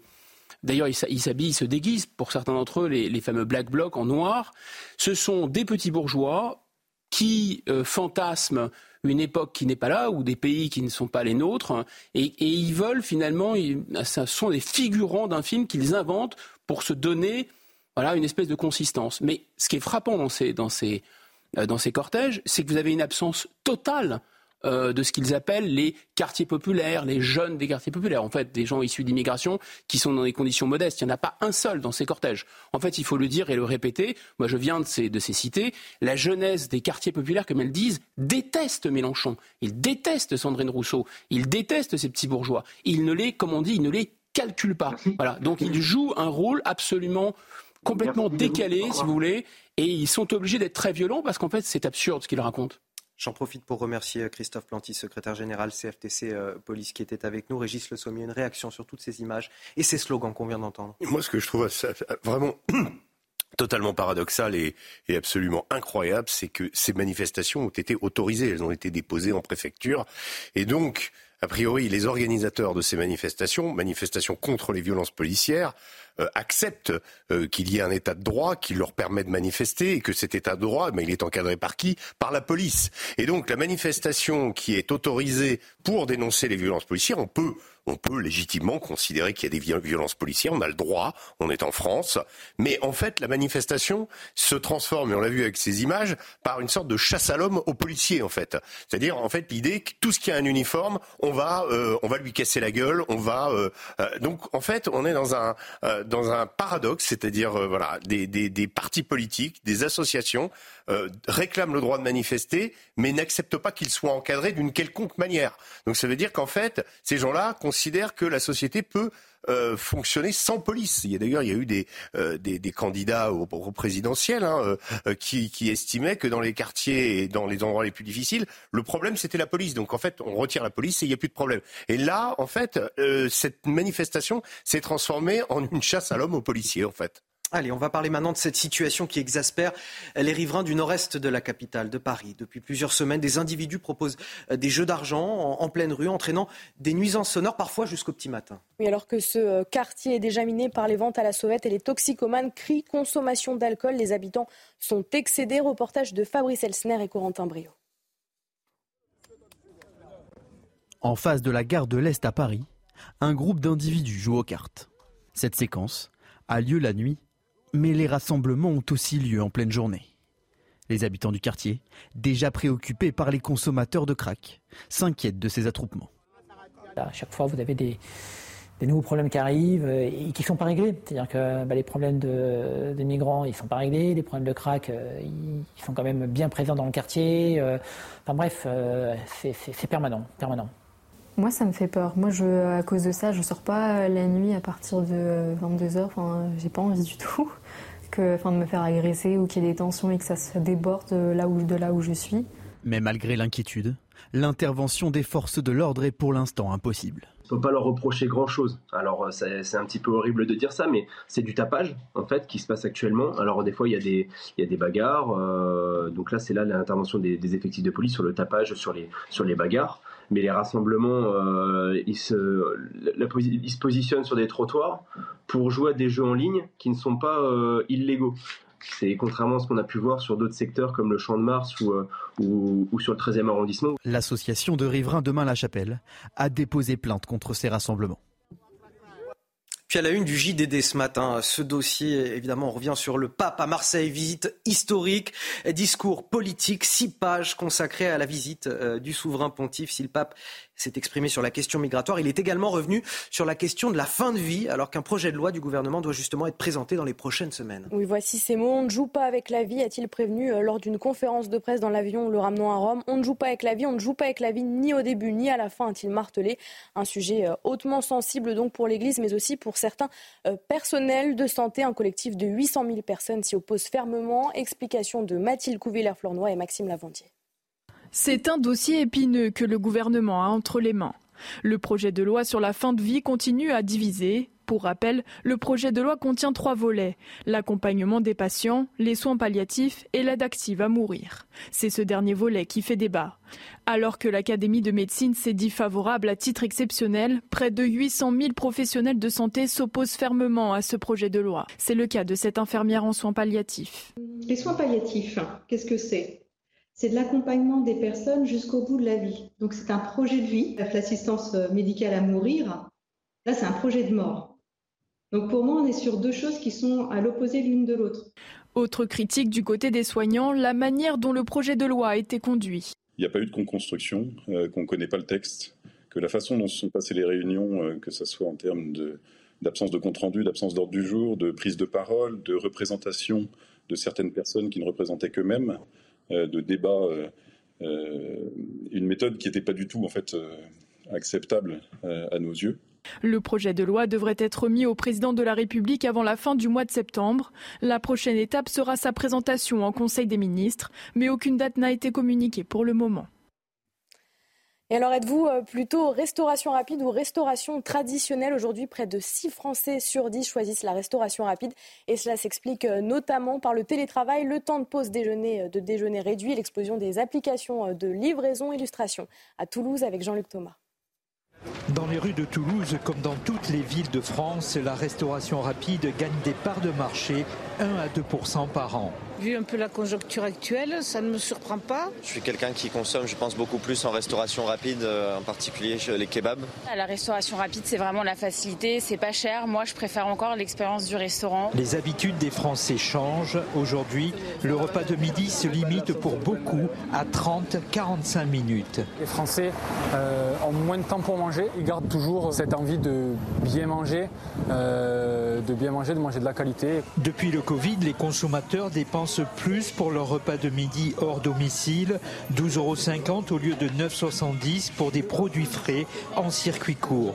Ils veulent mieux manger et se faire plaisir. On propose euh, des produits un petit peu plus poussés, de la street food un petit peu cuisinée, des pâtes à la truffe, euh, des burrata box. Les restaurateurs traditionnels se réinventent. Ils sont nombreux à avoir ces dernières années créé leur propre outil de restauration rapide. Ces food trucks font beaucoup de volume en nombre de tickets parce qu'ils sont présents dans tous les gros événements, les festivals, sur la Coupe du Monde, dans tous les stades. Et ça, ça fait beaucoup de tickets. Moins de chiffres, beaucoup de tickets. Les boulangeries urbaines sont les grandes gagnantes du boom de la restauration rapide. Cela peut représenter jusqu'à 70% de leur chiffre d'affaires. Guillaume Bigot, est-ce que vous étiez bon en maths? Oui, j'étais pas trop trop mauvais, mais si vous m'interrogez là, il est un peu tout ce matin. il est 7 heures, effectivement. Le gars qui couvre moi, ses vous arrières. savez, quand j'étais euh, quand j'étais collégien ou lycéen, à n'importe hein, quelle heure, j'étais mauvais en maths. hein, C'est vrai je, je vous rassure. Ah, Régis moi, Le Sommier. j'étais- J'étais comme vous. Bon, alors c'est très bien puisqu'on a ça avec, on- avec euh, religieusement ce que va nous dire Michel Chevalet. Pourquoi Michel Chevalet est là aujourd'hui? Pour l'inquiétant niveau de nos élèves euh, de sixième en mathématiques et notamment euh, concernant les fractions. C'est le Conseil scientifique de l'éducation nationale qui lance l'alerte. Il révèle de grosses lacunes sur les fractions. On n'a que 22% des élèves qui sont capables de placer un demi sur une échelle de 1 à 5. Et dans la rédaction, ah oui, ça, ça vous surprend, Michel. On s'est dit justement que Michel Chevalet, notre spécialiste des questions euh, scientifiques, pouvait peut-être nous éclairer parce qu'il se trouve, et ça je l'ai appris aussi cette semaine, que vous étiez prof de maths. Euh, alors, J'ai eu Laurent Voulzy. Hein. En élève, mais incroyable, incroyable. Non, mais légende de la télévision, euh, qui a eu comme élève une légende de Il la chanson française, c'est incroyable. Il, il venait déjà avec une guitare. Mi- Michel, comment vous pourriez ce matin nous expliquer le fonctionnement des fractions simplement pour qu'on puisse... C'est dur, hein, les- fractions à 7 heures du matin, c'est dur. hein. Bon, alors, c'est facile. Vous allez nous faire digérer quoi- ça. Attendez, attendez. Faut, faut bien comprendre. À quoi servent les mathématiques à- au niveau de, de- de- de nos enfants? À traduire une réalité. Ne perdons pas de vue la réalité. Donc, ça a débuté quand euh, bah, les, anciens, il fallait compter leurs moutons. Ben, ils ne savaient pas ni lire ni écrire, il faut compter les moutons. Et ben, ils faisaient... Là, voilà. Ils remplaçaient les, moutons par des doigts. Donc, il était plus facile de manipuler des doigts que, les- que moutons. J'y arrive. Problème de la vie courante. Il y a des nombres entiers, ok, mais il y a des nombres qui ne sont pas exacts. Et donc, comment je vais les manipuler? Donc, c'est un obstacle. Il faut que je résolve ce problème. Alors, on va partir de la pratique. La pratique, tiens, vous aimez les pizzas, sachez ça. J'aurais aimé le faire. Ah, mais je, crois- je croyais qu'on allait avoir des pizzas ce Ben matin oui, livrées ben en oui, plateau ben par Michel Chevalet. Moi, je- Alors, je vais, on va regarder en image. On va le faire en image. Donc voilà, je, veux, je rentre dans une boutique, je veux commander une pizza, celle-là, elle me plaît. Euh, non, c'était l'autre qu'il fallait mettre. Voilà. Alors, c'est pas dans cette pizza, c'est Bon, l'autre pizza, on nous dit. Voilà. Alors, j'ai cette pizza. Je veux la moitié de cette pizza, elle est trop grosse. Vous allez m'en donner la moitié. Comment vous allez écrire cela? Eh ben, on va la couper en deux, cette pizza, voilà. Et je vais écrire bah, euh, 0,5, oui. Ou bien je pourrais écrire 1,2. Ah non, non, ça c'est décimal, non Non, non, non. Je, je vais écrire de cette façon-là, vous voyez, sous forme d'une division. Ah oui, puisque je coupe, je divise. Donc, en haut, c'est des nombres entiers, vous voyez, le numérateur, c'est combien je prends de parts, et en bas, combien j'ai fait de parts. Voilà. Numérateur, dénominateur, voilà. C'est un code. Et ça, ça a été inventé par les Babyloniens. Voilà. Mais au moment de sortir, je dis, bah tiens, il y en a une deuxième pizza, celle-là, je la voudrais. Regardez là, la deuxième pizza, c'est des problèmes de la vie courante. Voilà, deuxième pizza, mais là, je vais prendre les, bah, les deux tiers? Bah oui, mais bien sûr, voilà, je vous la coupe, les deux tiers. Alors, je vais calculer 2 divisé par 3. Bah 2 divisé par 3, 0, et ben voilà. Voilà un nombre qui n'est jamais exact. Bah, comment je vais le remplacer? Bah, Je vais le remplacer par ce code. Toujours le même système, la division, 2 le numérateur, 3 le dénominateur. Vous voyez, toujours en bas le nombre de parts. Et puis je dis au commerçant, ben, ben voilà, faites-moi ma petite note. Rassemblez-moi, combien je vais avoir Alors je vais avoir, allez-y, une demi-pizza plus deux tiers de pizza égale, eh, eh ben ça je sais pas faire. Eh ben voilà, je sais pas faire. Et donc il va falloir que j'invente quelque chose. Et vous allez voir l'astuce. En mathématiques, quand on ne sait pas résoudre un problème, on le ramène à des problèmes que l'on a déjà résolus, c'est-à-dire les opérations élémentaires. Et regardez l'astuce. Je vais découper mes deux pizzas, je vais les découper en parts égales. C'est-à-dire, je vais les découper en six. Pourquoi en six? Mais parce que il faut que ça aille avec le 2 et le 3, puisque j'avais deux parts et trois parts. Vous voyez, vous voyez l'astuce. Donc, mes deux pizzas, au lieu de faire une demi-part et deux tiers de part, je vais les découper toutes les deux en six. Et qu'est-ce que ça va me donner? Eh bien, ça va me donner, vous voyez, que l'écriture, bah, que 1,5 plus 2 tiers, c'est ce que j'avais, ça devient 3 sur 6 plus 4 sur 6. Et ça fait 7 sur 6. Donc je sais additionner. je, vais vous dire, Michel, moi je règle le problème direct, je partage pas ma pizza. Ben voilà, non mais comme ça, voilà, je, ne m'embête plus avec tout ça. Là où vous avez bien compris, toute l'astuce, ça a été de faire des parts égales de façon à avoir le même dénominateur. Et voilà pourquoi on vous apprend à l'école que pour additionner les fractions, il faut qu'elles aient un dénominateur commun. On aurait été meilleur élève en maths peut-être avec Michel Chevalet, non? Il a une manière de, euh, vous, intéresser et puis de revenir à des problèmes simples. En, fait, Toujours. des équations très simples. Et en fait, le problème des maths, c'est qu'on est tout de suite. Euh, il, était bon, euh, Laurent Voulzy, en maths? Ah non, non, il était nul. non, il, il, a bien fait chanter, il a bien fait décrire. J'ai avec une Alors, guitare. Je, je finis là-dessus. Euh, Mais la musique, et les maths, part, la musique et les maths, il y a des blagues à part, on rappelle que euh, le faible niveau des élèves en maths inquiète aussi euh, les patrons de grandes entreprises. Vous avez été euh, d'ailleurs dirigeant, Guillaume Bigot, d'une grande école, parce que euh, ce sont nos travailleurs de demain, ceux qui sont mauvais en maths, ce sont nos ingénieurs de demain pour les grandes entreprises. C'est un vivier euh, qui se réduit si les gens sont mauvais en maths. Donc c'est très très important. Merci Michel. Un jour, je vous ferai, je ferai le théorème de Pythagore. Ouh là là, ça se complique. ça se complique. Je ne serai pas là, Michel. Je serai pas là. Le de trop compliqué. Non, mais ce qui est intéressant, c'est qu'on apprend le calcul à l'école. Oh. On apprend comment on multiplie euh, le, le, numérateur et, et on croit et, le dénominateur. Les amis, mais je vais on, me faire gronder. Pas mais on sait pas pourquoi. On, on, déborde, je vais me faire gronder, les amis. Je, je, vous remercie. On va marquer une courte pause. On va revenir dans un instant. On va parler de, du procès de Magnanville, de l'attaque de Magnanville. C'était il y a sept ans. Le procès euh, de l'un des complices euh, débute demain. Cette attaque terrible qui a fait deux morts parmi euh, les policiers, un couple de policiers dans cette euh, ville des euh, Yvelines. On en parle, notre reportage juste après la pause. 7 heures passées de 31 minutes de retour dans la matinale week-end sur CNews avec mon équipe Marine Sabourin, Guillaume Bigot, Régis Le Sommier et Harold Iman pour l'actualité internationale. Voici les titres de votre journal. À la une, le procès de l'attentat de Magnanville qui s'ouvre ce lundi à Paris. C'était il y a 7 ans, une attaque particulièrement atroce d'un couple de policiers à leur domicile dans les Yvelines, sous les yeux de leur fils âgé de seulement 3 ans. C'est l'un des complices de l'assaillant qui est jugé la semaine prochaine. Ce matin, Jean-Michel Fauvergue, ancien patron du RAID, nous raconte comment lui et ses équipes ont vécu cette terrible journée. J'étais bouleversé, effondré. La réaction ce matin de l'ancienne rectrice de l'Académie de Versailles dans le Parisien aujourd'hui en France. Académie à l'origine du courrier odieux envoyé aux parents du jeune Nicolas, ce collégien de Poissy, victime de harcèlement et qui a mis fin à sa vie il y a quelques jours. Charline Avenel reconnaît un grave dysfonctionnement qui met en évidence les failles et pose la question des relations humaines au sein de l'Académie. Et puis l'exécutif qui répond au pape François. La France n'a pas à rougir, c'est un pays d'accueil et d'intégration. Le gouvernement a d'ailleurs publié ce mois-ci un, guide pour l'installation des réfugiés en milieu rural, avec pour objectif une meilleure répartition des migrants sur tout le territoire. Les explications à suivre. On commence bien sûr avec ce procès qui débute euh, lundi pour complicité d'assassinat du couple de policiers à Magnanville. C'était en, 2016 dans les Yvelines. Jean-Baptiste Salvin et Jessica Schneider avaient été assassinés par un djihadiste sous les yeux de leur fils de 3 ans. Oui, c'est l'un des complices de l'assaillant euh, qui est jugé la semaine prochaine. Sandra Buisson et Célia Barotte ont rencontré les intervenants présents lors de l'assaut. Après avoir poignardé Jean-Baptiste Salvin, le terroriste, Larossi Abala se retranche au domicile des policiers. Il garde en otage Jessica Schneider et l'enfant du couple au premier étage du pavillon. Des contacts de renseignement sont établis et deux colonnes d'assaut du raid sont mobilisées pour sauver les victimes. L'idée, c'était euh, de faire un assaut en partant du bas et monter euh, vers le haut, vers l'étage. Et, et de faire une diversion en grenadant à travers les, les fenêtres du haut. J'ai donné l'autorisation de, de, de, grenader, mais de grenader à vue, au rez-de-chaussée euh, et à main, et non pas avec des, lanceurs de, grenades qui sont beaucoup moins précis et, et, surtout à vue pour ne, pour ne blesser personne. Une fois l'assaut donné, les équipes du RAID découvrent le corps sans vie de la fonctionnaire de police. L'enfant de 3 ans est lui sain et sauf.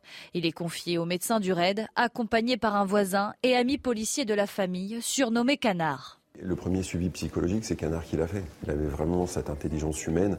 Et donc ce petit moment qui a dû durer deux minutes dans l'ambulance, euh, c'était des mots très simples. Euh, il sort de l'enfer. Et de voir ce, petite tête blonde avec son petit sourire, c'est juste magique. Sept ans après, malgré ce procès, la famille de Jean-Baptiste Salvin est consciente qu'elle n'aura pas encore toutes les réponses à ses questions.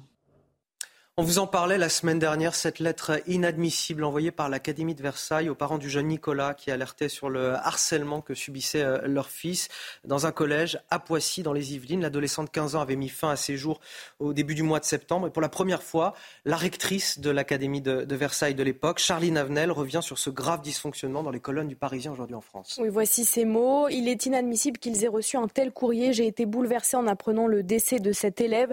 Lorsque j'ai découvert il y a une semaine dans la presse l'existence de ce courrier, j'étais effondrée.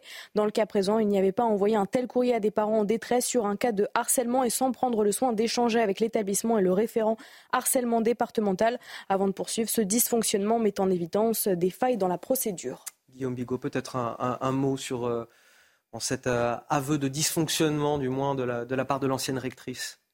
Écoutez, c'est plein de compassion. Je pense que c'est ChatGPT qui a fait la réponse.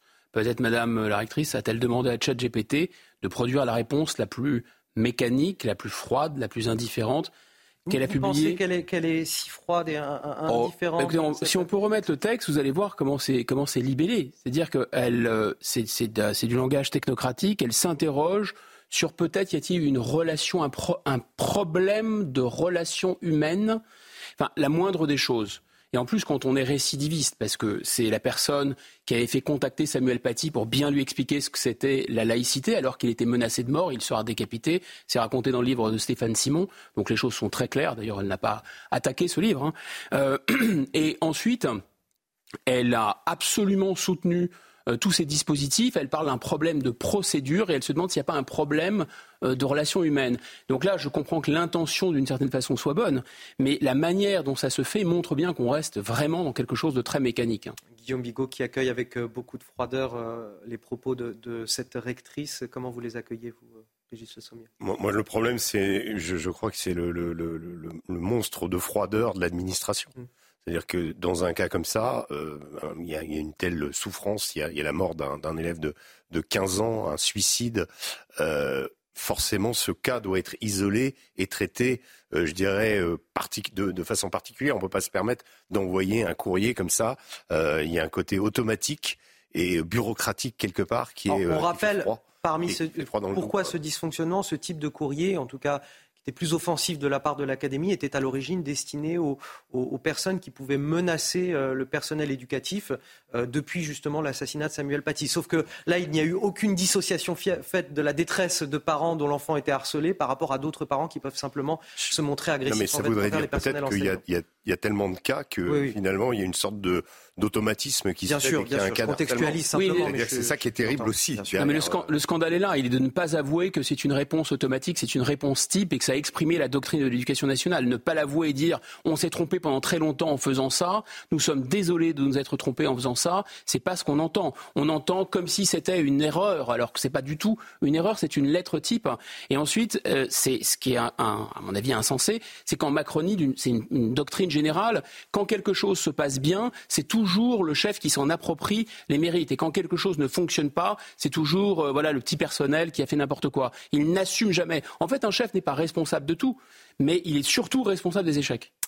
La France n'a pas à rougir, c'est un pays d'accueil et d'intégration. Voici les mots de la présidence française, des mots en réaction aux propos tenus par le pape François lors de sa visite à Marseille. Une visite largement dominée par ses prises de position sur la crise migratoire. Ce week-end, le souverain pontife a martelé un message d'accueil des migrants, dénonçant l'indifférence des responsables politiques européens lors de sa visite à Marseille. Justement, le gouvernement qui a le sens du timing en publiant un guide pour l'accueil et l'intégration des réfugiés en milieu rural. Alors que le ministre de l'Intérieur, Gérald Darmanin, a annoncé que la France n'accueillerait pas euh, de migrants de, l'île Lampedusa en, Italie où plus de 10 000 migrants ont débarqué la semaine dernière. Les premières lignes de ce texte vantent l'installation de personnes réfugiées en milieu rural comme une opportunité. Parmi les objectifs de ce manuel, mieux répartir les réfugiés sur tout le territoire. Les détails avec Dounia Tengour.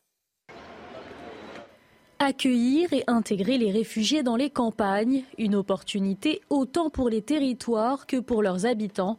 Voilà le message porté par cette brochure publiée ce mois-ci par la direction interministérielle à l'accueil et l'intégration des réfugiés. Pour désengorger les villes, les réfugiés sont invités à s'installer dans les territoires ruraux afin de revitaliser les centres-bourgs et leur tissu social. Parmi les avantages cités par le document, le logement, mais aussi la stabilité de l'emploi, une affirmation loin d'être partagée. Il n'y aura pas d'emploi pour eux. Je vous rappelle en plus qu'en milieu rural, le taux, euh, de chômage est euh, généralement deux fois, parfois deux, bah, ici pour deux fois plus élevé euh, que, que la moyenne nationale. Déserts médicaux, accès aux services publics restreints, chômage ou encore difficultés de mobilité. Malgré la volonté affichée par l'exécutif, sur place, l'installation de personnes réfugiées se heurte souvent à une réalité bien plus complexe. Alors je précise qu'on parle effectivement de personnes réfugiées. Ça vous inspire quoi ce guide pour intégrer les réfugiés en milieu rural? Impression, encore là, une fois quelque chose de très administratif, de très froid. Voilà, on vous donne une méthode simple pour euh, assimiler un réfugié euh, dans n'importe quel euh, milieu. Ça, paraît assez étonnant, comme si ça allait de soi, comme si c'était applicable partout, en tout terrain, en tout lieu, même dans des endroits où le tissu économique n'est pas très développé. Bon, d'abord, la démocratie consiste désormais à faire ce que le peuple ne veut pas faire, si on en croit les sondages, et à lui imposer, à lui faire manger de force, un peu comme de l'huile de foie de morue, vous reprendrez bien une deuxième cuillère. Ensuite, on voit bien quand même comment Bruxelles a élaboré cette doctrine de la répartition entre pays et a également recommandé à l'intérieur des pays de les dispatcher sur le territoire. Comment d'ailleurs il y a un texte qui s'appelle euh, euh, Pacte euh, Migration et Asile qui est en discussion en ce moment au Conseil européen, et comment on a préventivement finalement devancé l'appel en fabriquant ce genre de manuel pour euh, imposer cette, euh, cette méthode qui, est qui tombe d'en haut donc et euh, de la même façon il ne va pas échapper non plus qu'à l'Assemblée nationale on va transposer on va voir la, loi immigration et asile qui a été pondue par Bruxelles, qu'il va falloir adapter à notre sauce. Donc, si vous voulez, on comprend aussi que les communes n'auront pas plus le choix que le peuple français. Le peuple français ne veut pas, il n'est pas consulté, les communes ne seront pas plus consultées et l'État, surtout en ces périodes de disette un peu financière et budgétaire pour les communes, l'État a toutes sortes de leviers pour, pour leur imposer de toute façon. Vous avez le sentiment qu'on force la main en milieu rural on force la main aux Français, tout simplement. On leur demande pas leur avis. Il n'y a, pas a pas eu de référendum sur cet accueil. Il y a, euh, c'est régulièrement une question qui revient, mais là, on est en train insidieusement euh, de, euh, comment, de, de décréter euh, une sorte de, de, migration forcée dans nos campagnes. Euh, nos campagnes, elles sont pas complètement désertes.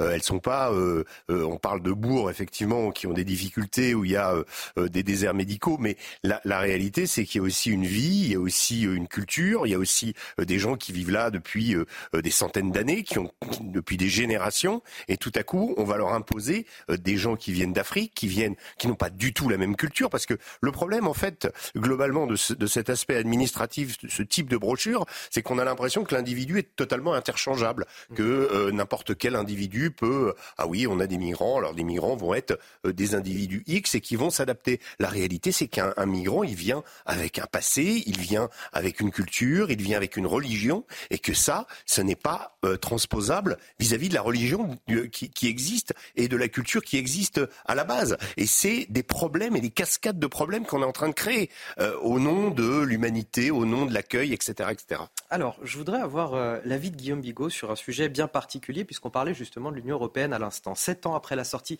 du Royaume-Uni de l'Union européenne, on a des milliers de Britanniques qui étaient dans les rues de Londres hier, une manifestation pour exprimer leur volonté de réintégrer l'UE marine. Oui, et ce sont notamment euh, les euh, plus jeunes qui lèvent la voix, selon un sondage réalisé en mai dernier par la chaîne anglaise ETV Youth Tracker. 86% des 18-25 ans voteraient en faveur d'un retour dans l'Union européenne. Écoutez quelques manifestants. Cela fait quoi 6-7 ans que le vote a eu lieu? Cela fait 6 ou 7 ans que les citoyens n'ont absolument pas eu la possibilité de choisir si nous quittions ou non l'Union européenne et nous n'avons pas vraiment été écoutés depuis.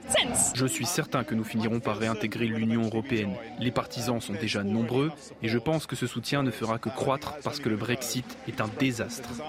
Je suis donc certain que cela arrivera, mais cela prendra probablement quelques années, probablement beaucoup d'années avant que cela n'arrive.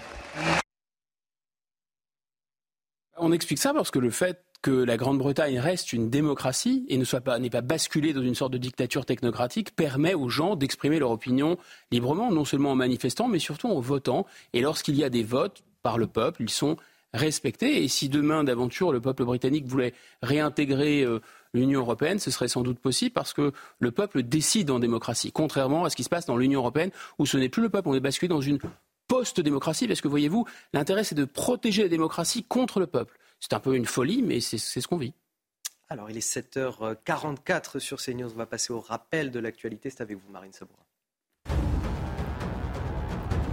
Emmanuel Macron fait sa rentrée politique. Le président sera l'invité des journaux de TF1 et France 2 ce soir à 20h. En direct de l'Elysée, le chef de l'État reviendra sur une semaine chargée, marquée par la visite du roi Charles III en France ainsi que par le déplacement du pape François à Marseille. Il évoquera également des sujets d'actualité tels que la présentation de la planification écologique et le budget 2024. Le rappeur euh, MHD condamné hier à 12 ans de prison pour meurtre. Les faits remontent à 2018. Un jeune homme avait été tué dans le cadre d'un règlement de compte entre bandes rivales. Sur les 8 co-accusés, 5 ont également été condamnés à des peines allant de 10 à 18 ans de réclusion criminelle. Le rappeur révélé en 2015 continue de clamer son innocence. Les condamnés ont 10 jours pour faire appel du verdict. Le plus gros échantillon d'astéroïdes jamais collecté doit atterrir ce matin dans le désert de l'Utah aux États-Unis, un voyage réalisé par la NASA. Ces 250 grammes de matière doivent permettre de mieux comprendre les types d'astéroïdes qui pourraient menacer la Terre. La descente finale s'annonce périlleuse. Il pourrait être décidé de ne pas relâcher la capsule. Dans ce cas-là, la sonde irait faire le tour du Soleil avant de retenter sa chance en 2025. Harold Iman, toujours pour évoquer euh, l'actualité à Internet. Je vous ai fait sursauter, Harold. C'était pas l'objectif. Harold Iman. Je voudrais qu'on parle avec vous de la situation des, Arméniens du Haut-Karabakh. Après leur euh, défaite, on, entre à présent dans la phase humanitaire. La population a été euh, affamée, privée de médicaments. L'aide humanitaire reste une question très politique, très sensible. Où en est cette aide, justement, l'acheminement de cette aide? Alors, elle, elle commence parce qu'elle peut maintenant entrer depuis les deux côtés. Hein, depuis le corridor de la Chine que vous voyez en rouge, qui euh, relie le Haut-Karabakh euh, à, la République d'Arménie, et ça commence à venir depuis l'Azerbaïdjan directement depuis euh, l'Est vers l'Ouest. Donc là, il y a une accélération. Qui livre cette aide? Ce sont essentiellement les personnels russes et la Croix-Rouge internationale. Et les personnels russes, étrangement dans le conflit du Haut-Karabakh euh, sont acceptés par les deux côtés, peuvent circuler, peuvent se poster. Alors, ils ne peuvent pas euh, arrêter les combats, ou très peu, mais euh, ils peuvent faire cela. Et donc, là, il y a un problème annexe qui est le désarmement de l'armée du Haut-Karabakh, parce qu'ils avaient leur propre armée, même si elle était fortement soutenue par des soldats arméniens qui venaient régulièrement comme, des, comme supplétifs. Et euh, ils ont remis la plupart de leurs armes euh, avant-hier déjà, six chars et, et, pas mal d'armes légères, euh, et ils les remettent essentiellement aux, forces russes. Donc, encore une fois, la Russie joue un, grand rôle humanitaire et politique dans cette affaire. Et je précise que la population du Haut-Karabakh, que je, connais pour y être allé deux fois, sont totalement russophiles, mais sous quelque forme que ce soit. Et on peut parler russe et, même pas arménien dans, cet endroit. Bon, il y aurait un risque, un dernier risque très très très très délicat, c'est que des irrédentistes, enfin des irréductibles, je devrais dire, de l'armée du Karabakh continue de résister. Et c'est ce qui s'est passé. Et d'ailleurs, c'est ce qui s'est passé en début de semaine, ce qui a justifié mmh. cette dernière accélération où euh, voilà, le Karabakh est juste euh, éliminé comme entité politique. Et maintenant, la question, c'est que feront la, euh, les, les, Arméniens qui habitent là? Il n'y a que les Arméniens qui habitent là. Ils sont présents 70 000. Vont-ils tous partir? Et on suit ce dossier bien évidemment avec vous, Harold Iman. Merci pour ces explications. Les sports à présent.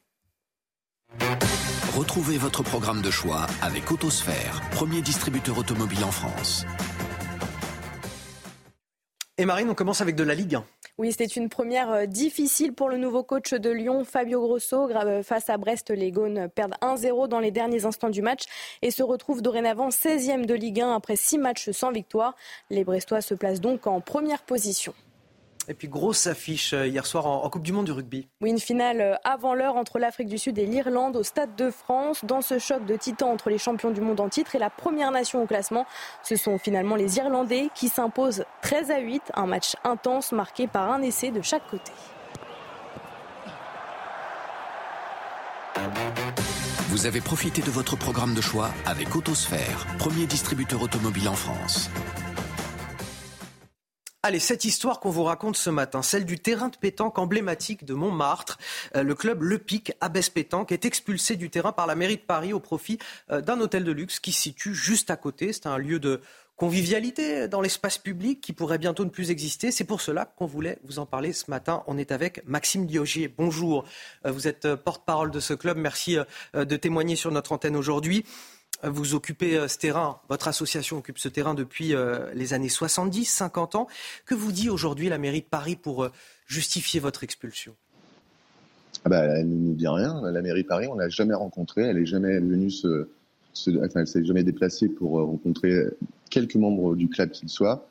voilà, en fait, elle a communiqué par web presse l'appel à manifestation d'intérêt concurrent qui nous a plongé dans cette situation. Mais malgré les multiples relances et les invitations à venir nous voir. On n'a jamais eu de retour. L'avocate de, la mairie de Paris dit que votre association n'a jamais eu euh, formellement de, titre de propriété de ce terrain que vous aviez occupé euh, depuis les années 70, finalement, cet espace public. Oui, bien sûr, on n'a jamais eu de convention, mais la mairie nous en a jamais demandé, en fait. C'est une situation de fait que nous, on demandait à, à, régulariser. On a fait des demandes en ce sens. La mairie n'a jamais euh, jugé utile de le faire. Et aujourd'hui, ben, on comprend mieux pourquoi. C'est un terrain qui, euh, qui rassemble beaucoup de monde, un lieu de convivialité que, ce terrain de, pétanque?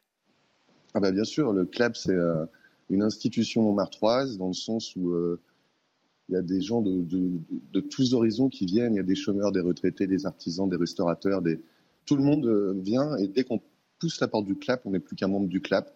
Et c'est ça qui en fait sa force, c'est ce, ce lieu de vie de quartier, de bien commun, de mixité sociale et nous, on ne veut pas qu'ils disparaissent au profit d'un opérateur commercial, en l'occurrence l'hôtel de luxe voisin. Et l'avocate de la mairie de Paris dit euh, néanmoins que bon, les vendredis, les samedis, bah, il y, a, beaucoup de bruit, euh, il y a de la musique, euh, ça boit jusqu'à pas d'heure et que voilà, ça pose quand même des problèmes de nuisance, notamment vis-à-vis de cet hôtel dont la mairie de Paris semble donner la gestion du terrain. C'est marrant parce que c'est tout l'inverse en fait. Nous, à 22h, c'est fermé le clap. Le 23h le week-end, ouais, euh, il y a une buvette, c'est comme dans tous les clubs sportifs, donc euh, dans tous les clubs de pétanque. Ça fait pas plus la fête qu'ailleurs. Euh, et surtout, c'est l'hôtel particulier qui cause des nuisances. Vous avez qu'à demander aux riverains. Les riverains, ils sont constitués en collectif.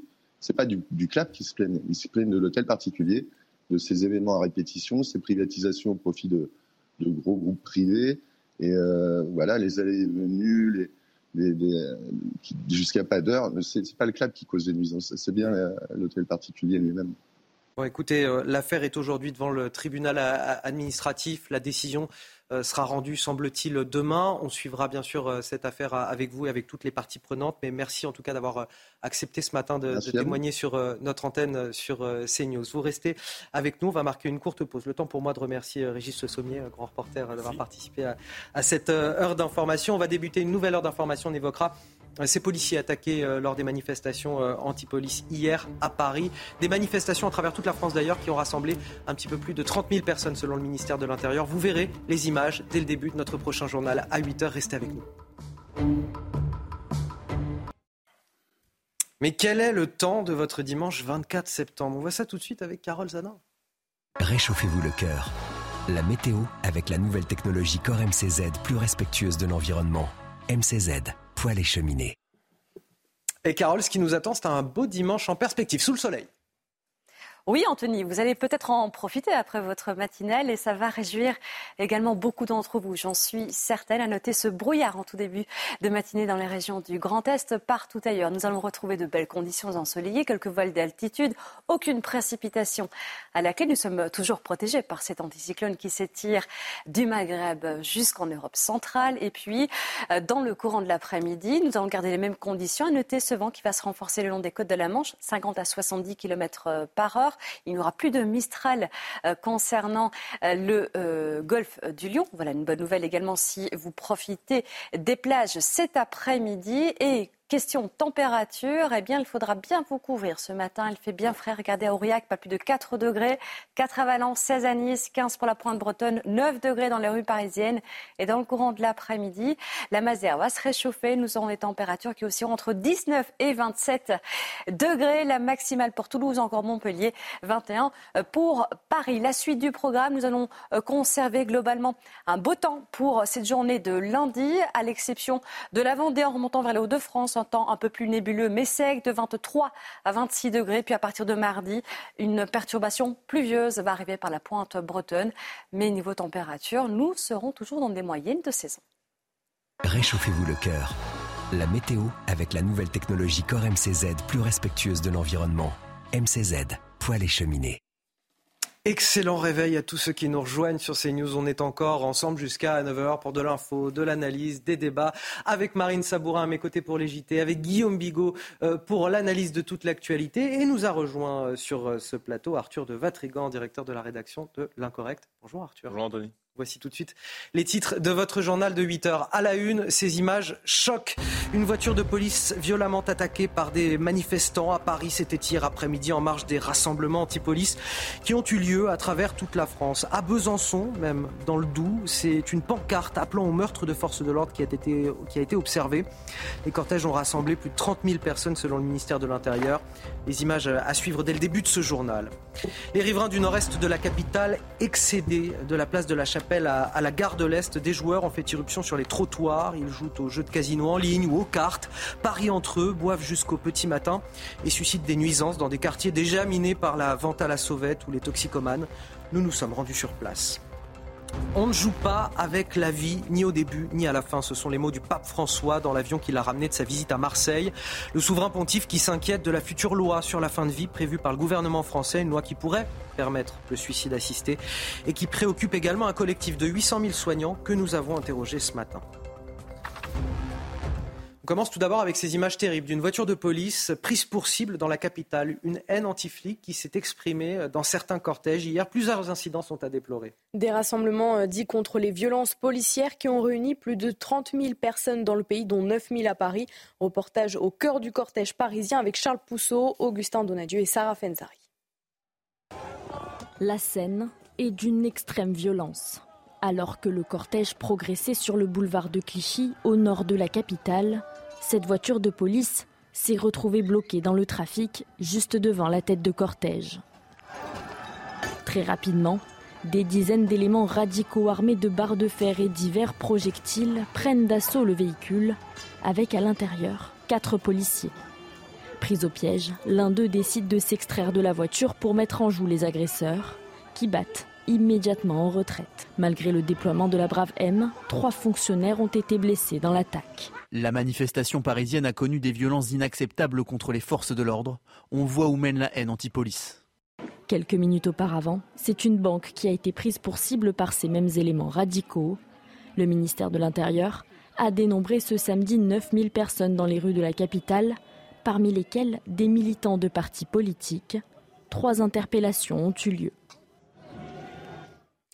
Et les trois policiers à l'intérieur euh, du véhicule ont été légèrement euh, blessés au cervical, a précisé le préfet de police euh, Laurent Nunez. Trois personnes présumées impliquées dans ces faits ont été interpellées. Nous sommes avec euh, Rudy Mana, porte-parole du syndicat Alliance. Bonjour Rudy Mana, merci d'être euh, avec nous ce matin. Quel sang-froid, quel sang-froid quand on voit les images de vos collègues violemment attaqués. Euh, ce policier qui met en, joue les manifestants qui attaquent son véhicule pour protéger son véhicule, pour protéger ses occupants, qui évidemment n'a pas tiré et qui garde un, excellent sang-froid tout au long de, la situation. Vous saluez, j'imagine, l'action de vos collègues. Bonjour à vous. Euh, bien évidemment que je salue l'action de mes collègues. Euh, ils ont été franchement formidables parce que vous savez, quand vous passez, euh, alors que vous allez sur une intervention qui n'avait rien à voir avec ces manifestations-là, vous passez au milieu de, gens qui tout d'un coup se mettent à courir après votre voiture. Alors au départ, il y a deux, trois décérébrés, hein, puis après, vous voyez, ça va très très vite. Ils arrivent à 10, ils arrivent à 20, et ils s'en prennent avec une violence inouïe inouï. On voit les images, c'est affolant. Et, vous n'avez pas précisé aussi qu'il y a des gens qui, crient dans la foule butez-les, butez-les, alors que les policiers n'ont absolument rien fait dans cette manifestation. Ils se rendaient juste à une intervention où ils avaient été appelés. Donc c'est complètement dingue. Euh, vous savez, aujourd'hui, moi j'en veux aussi énormément à tous ces gens, à tous ces partis politiques qui ont organisé cette marche de la honte, parce qu'on peut l'appeler aujourd'hui la marche de la honte. Euh, ces gens-là, dont une, ça m'a terriblement marqué, euh, quand je vois Mathilde Panot faire un discours avant la manifestation, un discours de haine envers le ministre de l'Intérieur et envers toutes les forces de police. Vous imaginez comment les individus qui entendent ce discours peuvent réagir lorsqu'ils vont voir des policiers dans cette manifestation? Je veux dire, il faut. On est dans une situation où, très honnêtement, c'est insupportable de voir qu'il y a des politiques qui jettent de l'huile sur le feu, qui détestent la police, parce que là, il n'y a pas d'autre mot.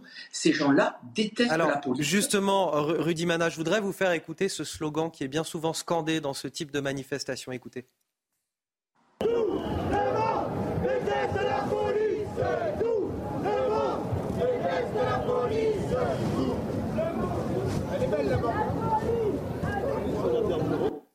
Tout le monde déteste la police. J'imagine que ça doit vous mettre hors de vous d'entendre ça, d'autant plus, d'autant plus, et ça, on le sait, c'est faux. Tout le monde ne déteste pas la police, bien au contraire.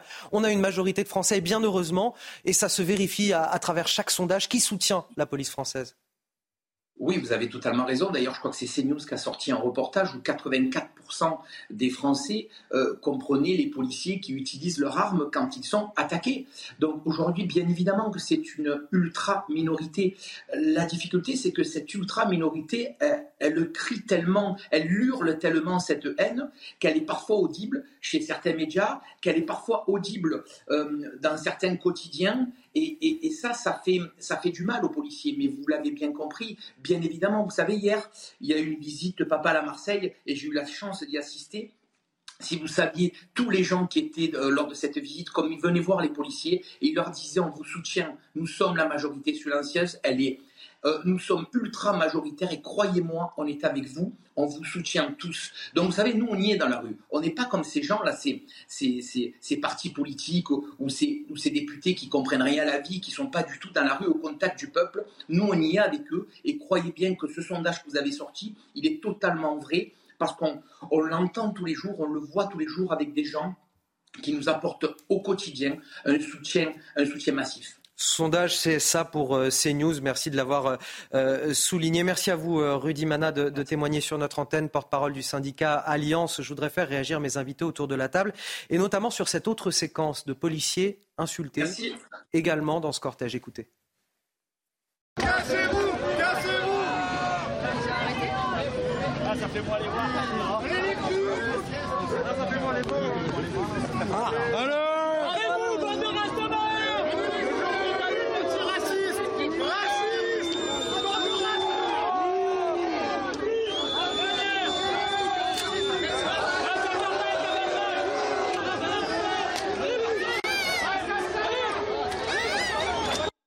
ces mots terribles, racistes, assassins, comme s'il s'agissait euh, de quelque chose de systémique au sein des forces de l'ordre D'abord, euh, imagine, enfin, mettons-nous dans la peau d'un policier euh, ou d'une policière qui, qui est d'origine immigrées africaines, maghrébines. Enfin, c'est insupportable. C'est totalement insupportable. et, on entend des, petits blancs, des petits babtous fragiles issus des beaux quartiers qui s'habillent en noir pour tabasser des gens qui gagnent à peine plus que le SMIC.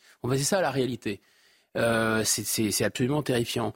En fait, là, ce qui est curieux quand même, il tombe évidemment complètement dans ce qu'il dénonce. Il dénonce les violences policières. Moi, je pense qu'il y a des policiers qui peuvent être violents, mais il n'y a pas de violence policière. Il faut rappeler que la police est la force publique. Et ensuite, euh, pour dénoncer cette soi-disant violence systémique, qu'est-ce qu'ils font? Euh, Eh bien, ils deviennent violents eux-mêmes.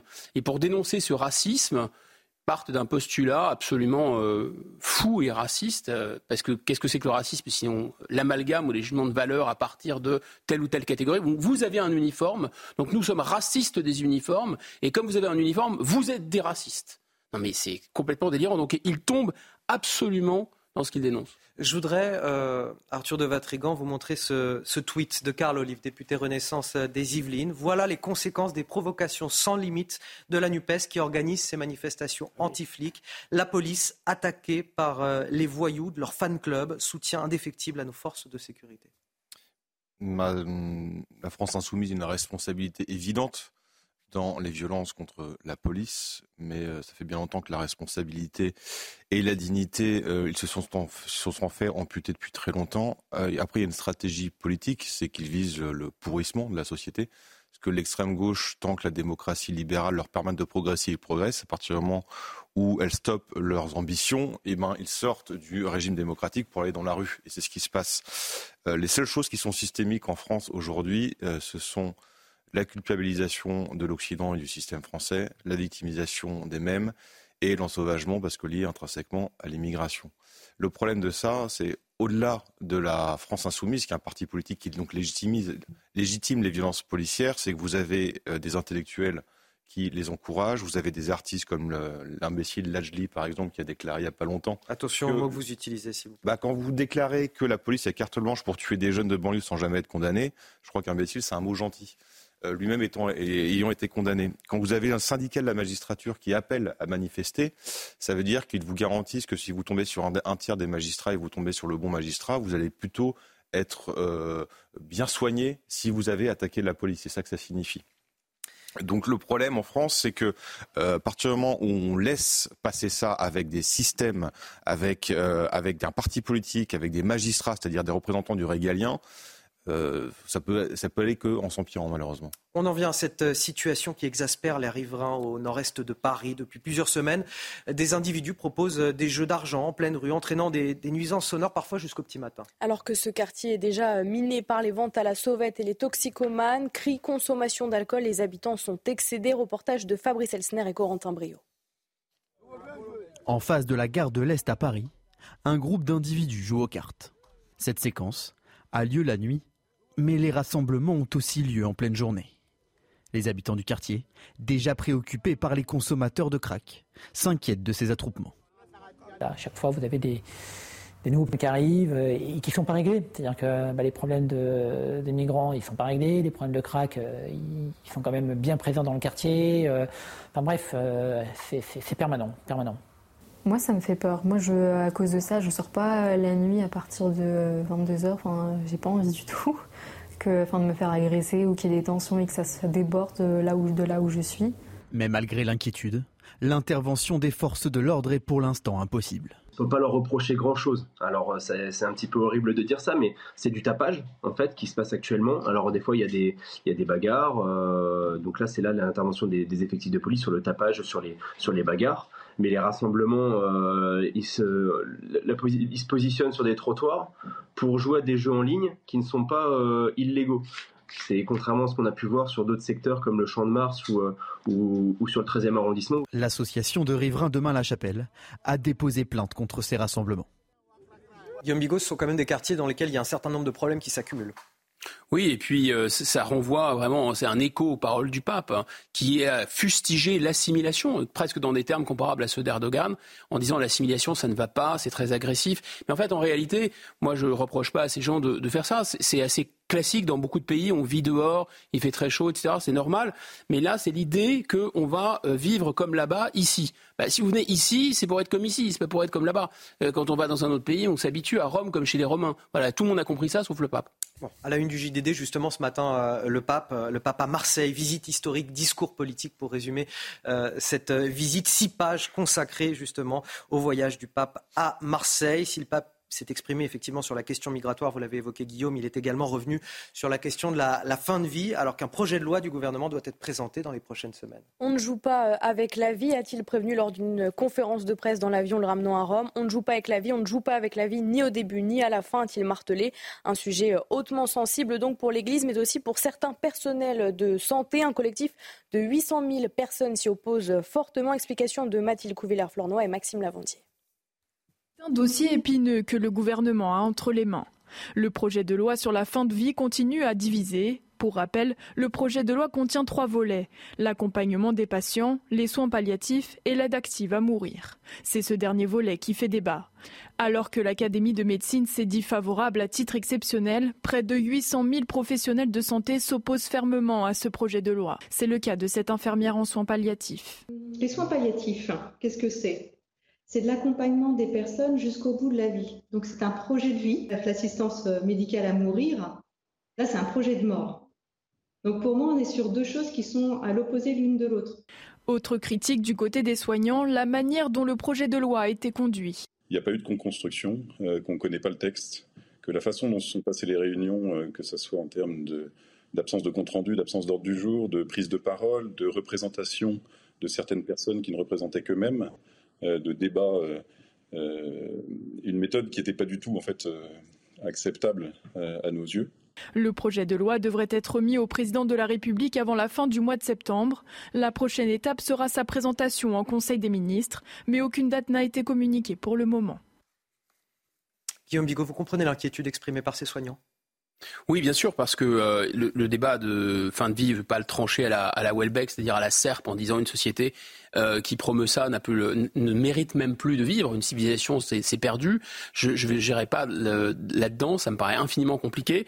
Mais il y a quelque chose qui est très simple. C'est que si vous n'avez pas en place euh, les soins palliatifs, c'est-à-dire la possibilité de faire face dans les derniers moments de votre vie à des douleurs extrêmes, si ça n'est pas en place, alors on peut, à mon avis, on n'a pas le droit même d'aborder l'autre question. les deux questions. Il ne faut pas que ce soit abordé dans le même projet. Chronologiquement, d'abord, euh, il faut assurer les soins palliatifs pour tous. Or, on sait que c'est très cher, et on sait, et là, je pense que le pape a raison, il y a une inhumanité possible. C'est parce que c'est pour faire des économies qu'on va promouvoir probablement cette affaire d'euthanasie. Et là, c'est vraiment épouvantable. Arthur de Vatrigan, je vais vous faire réagir tout d'abord à 8h15. Le rappel de l'actualité, Marine Sabois. Fin de la visite du pape François à Marseille, une visite qui s'est conclue par une messe géante au stade Vélodrome accueillie par 60 000 fidèles et en présence du couple présidentiel. Ce voyage de deux jours a été largement consacré à la situation des migrants et à la question de la fin de vie en France. Le pape François est reparti pour Rome dans la soirée. Dans le Haut-Karabakh, l'Arménie a réclamé hier à l'ONU l'envoi immédiat d'une mission pour surveiller et évaluer les droits humains. Dans le même temps, l'Azerbaïdjan a promis que les Arméniens de la région seront traités en citoyens égaux. Pour rappel, l'Azerbaïdjan avait lancé en début de semaine une opération militaire obligeant les séparatismes arméniens à déposer les armes. Et puis euh, Paris a dansé au rythme de la technoparade hier. La vitrine festive des musiques électroniques a battu son record avec quelques 400 000 participants pour son 25e anniversaire. Plus de 6 millions de personnes ont déjà participé à cet événement depuis sa création en 1998. Arthur de Vatrigan, une réaction sur ce dossier de la, fin de vie? On, a le sentiment, et on le voit à travers l'inquiétude des soignants, que finalement, euh, la position de l'exécutif et d'Emmanuel Macron, en premier lieu, n'est absolument pas arrêtée sur la question. Je suis moins convaincu que vous parce que c'est euh, malheureusement un sujet euh, politique sociétal. C'est le sujet qu'on donne à ronger à une partie de la gauche pour avoir la paix. C'est un, un, sujet qui coûte pas cher. Comme ça, on peut faire passer d'autres lois derrière. Le constat aujourd'hui. Vous, vous, pensez que le suicide assisté va passer dans ce. Ouais, j'ai aucun doute là-dessus, malheureusement. Euh, le constat aujourd'hui, c'est que vous avez 380 000 personnes qui ont besoin de soins palliatifs. Il y en a un tiers qui seulement y accède. Pourquoi? Parce que vous avez 20 départements qui n'ont pas d'unité et seulement 36 millions d'euros de budget sont alloués alors qu'il faudrait 1,4 milliard.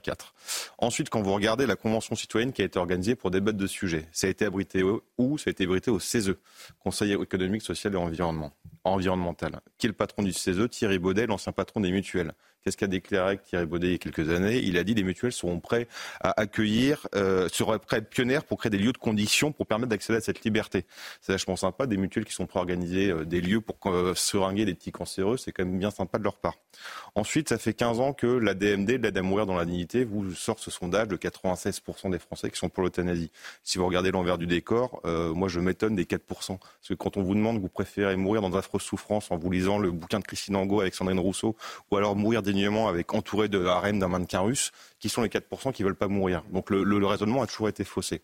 La réalité, c'est qu'aujourd'hui, euh, si vous voulez euh, pas faire passer l'euthanasie, vous avez donné comme ultime souvenir à un Alzheimer une injection létale, et qu'en fait c'est pas la souffrance des malades que vous allez abréger, c'est celle que la société ne veut pas voir. Et comme Guillaume Bigot a cité Michel Houellebecq, je voudrais le citer également dans un débat avec Enthoven, à la question qu'on lui pose si un ami atteint de la maladie de Charcot veut mourir, qu'est-ce que vous faites? Il dit rien. Pourquoi?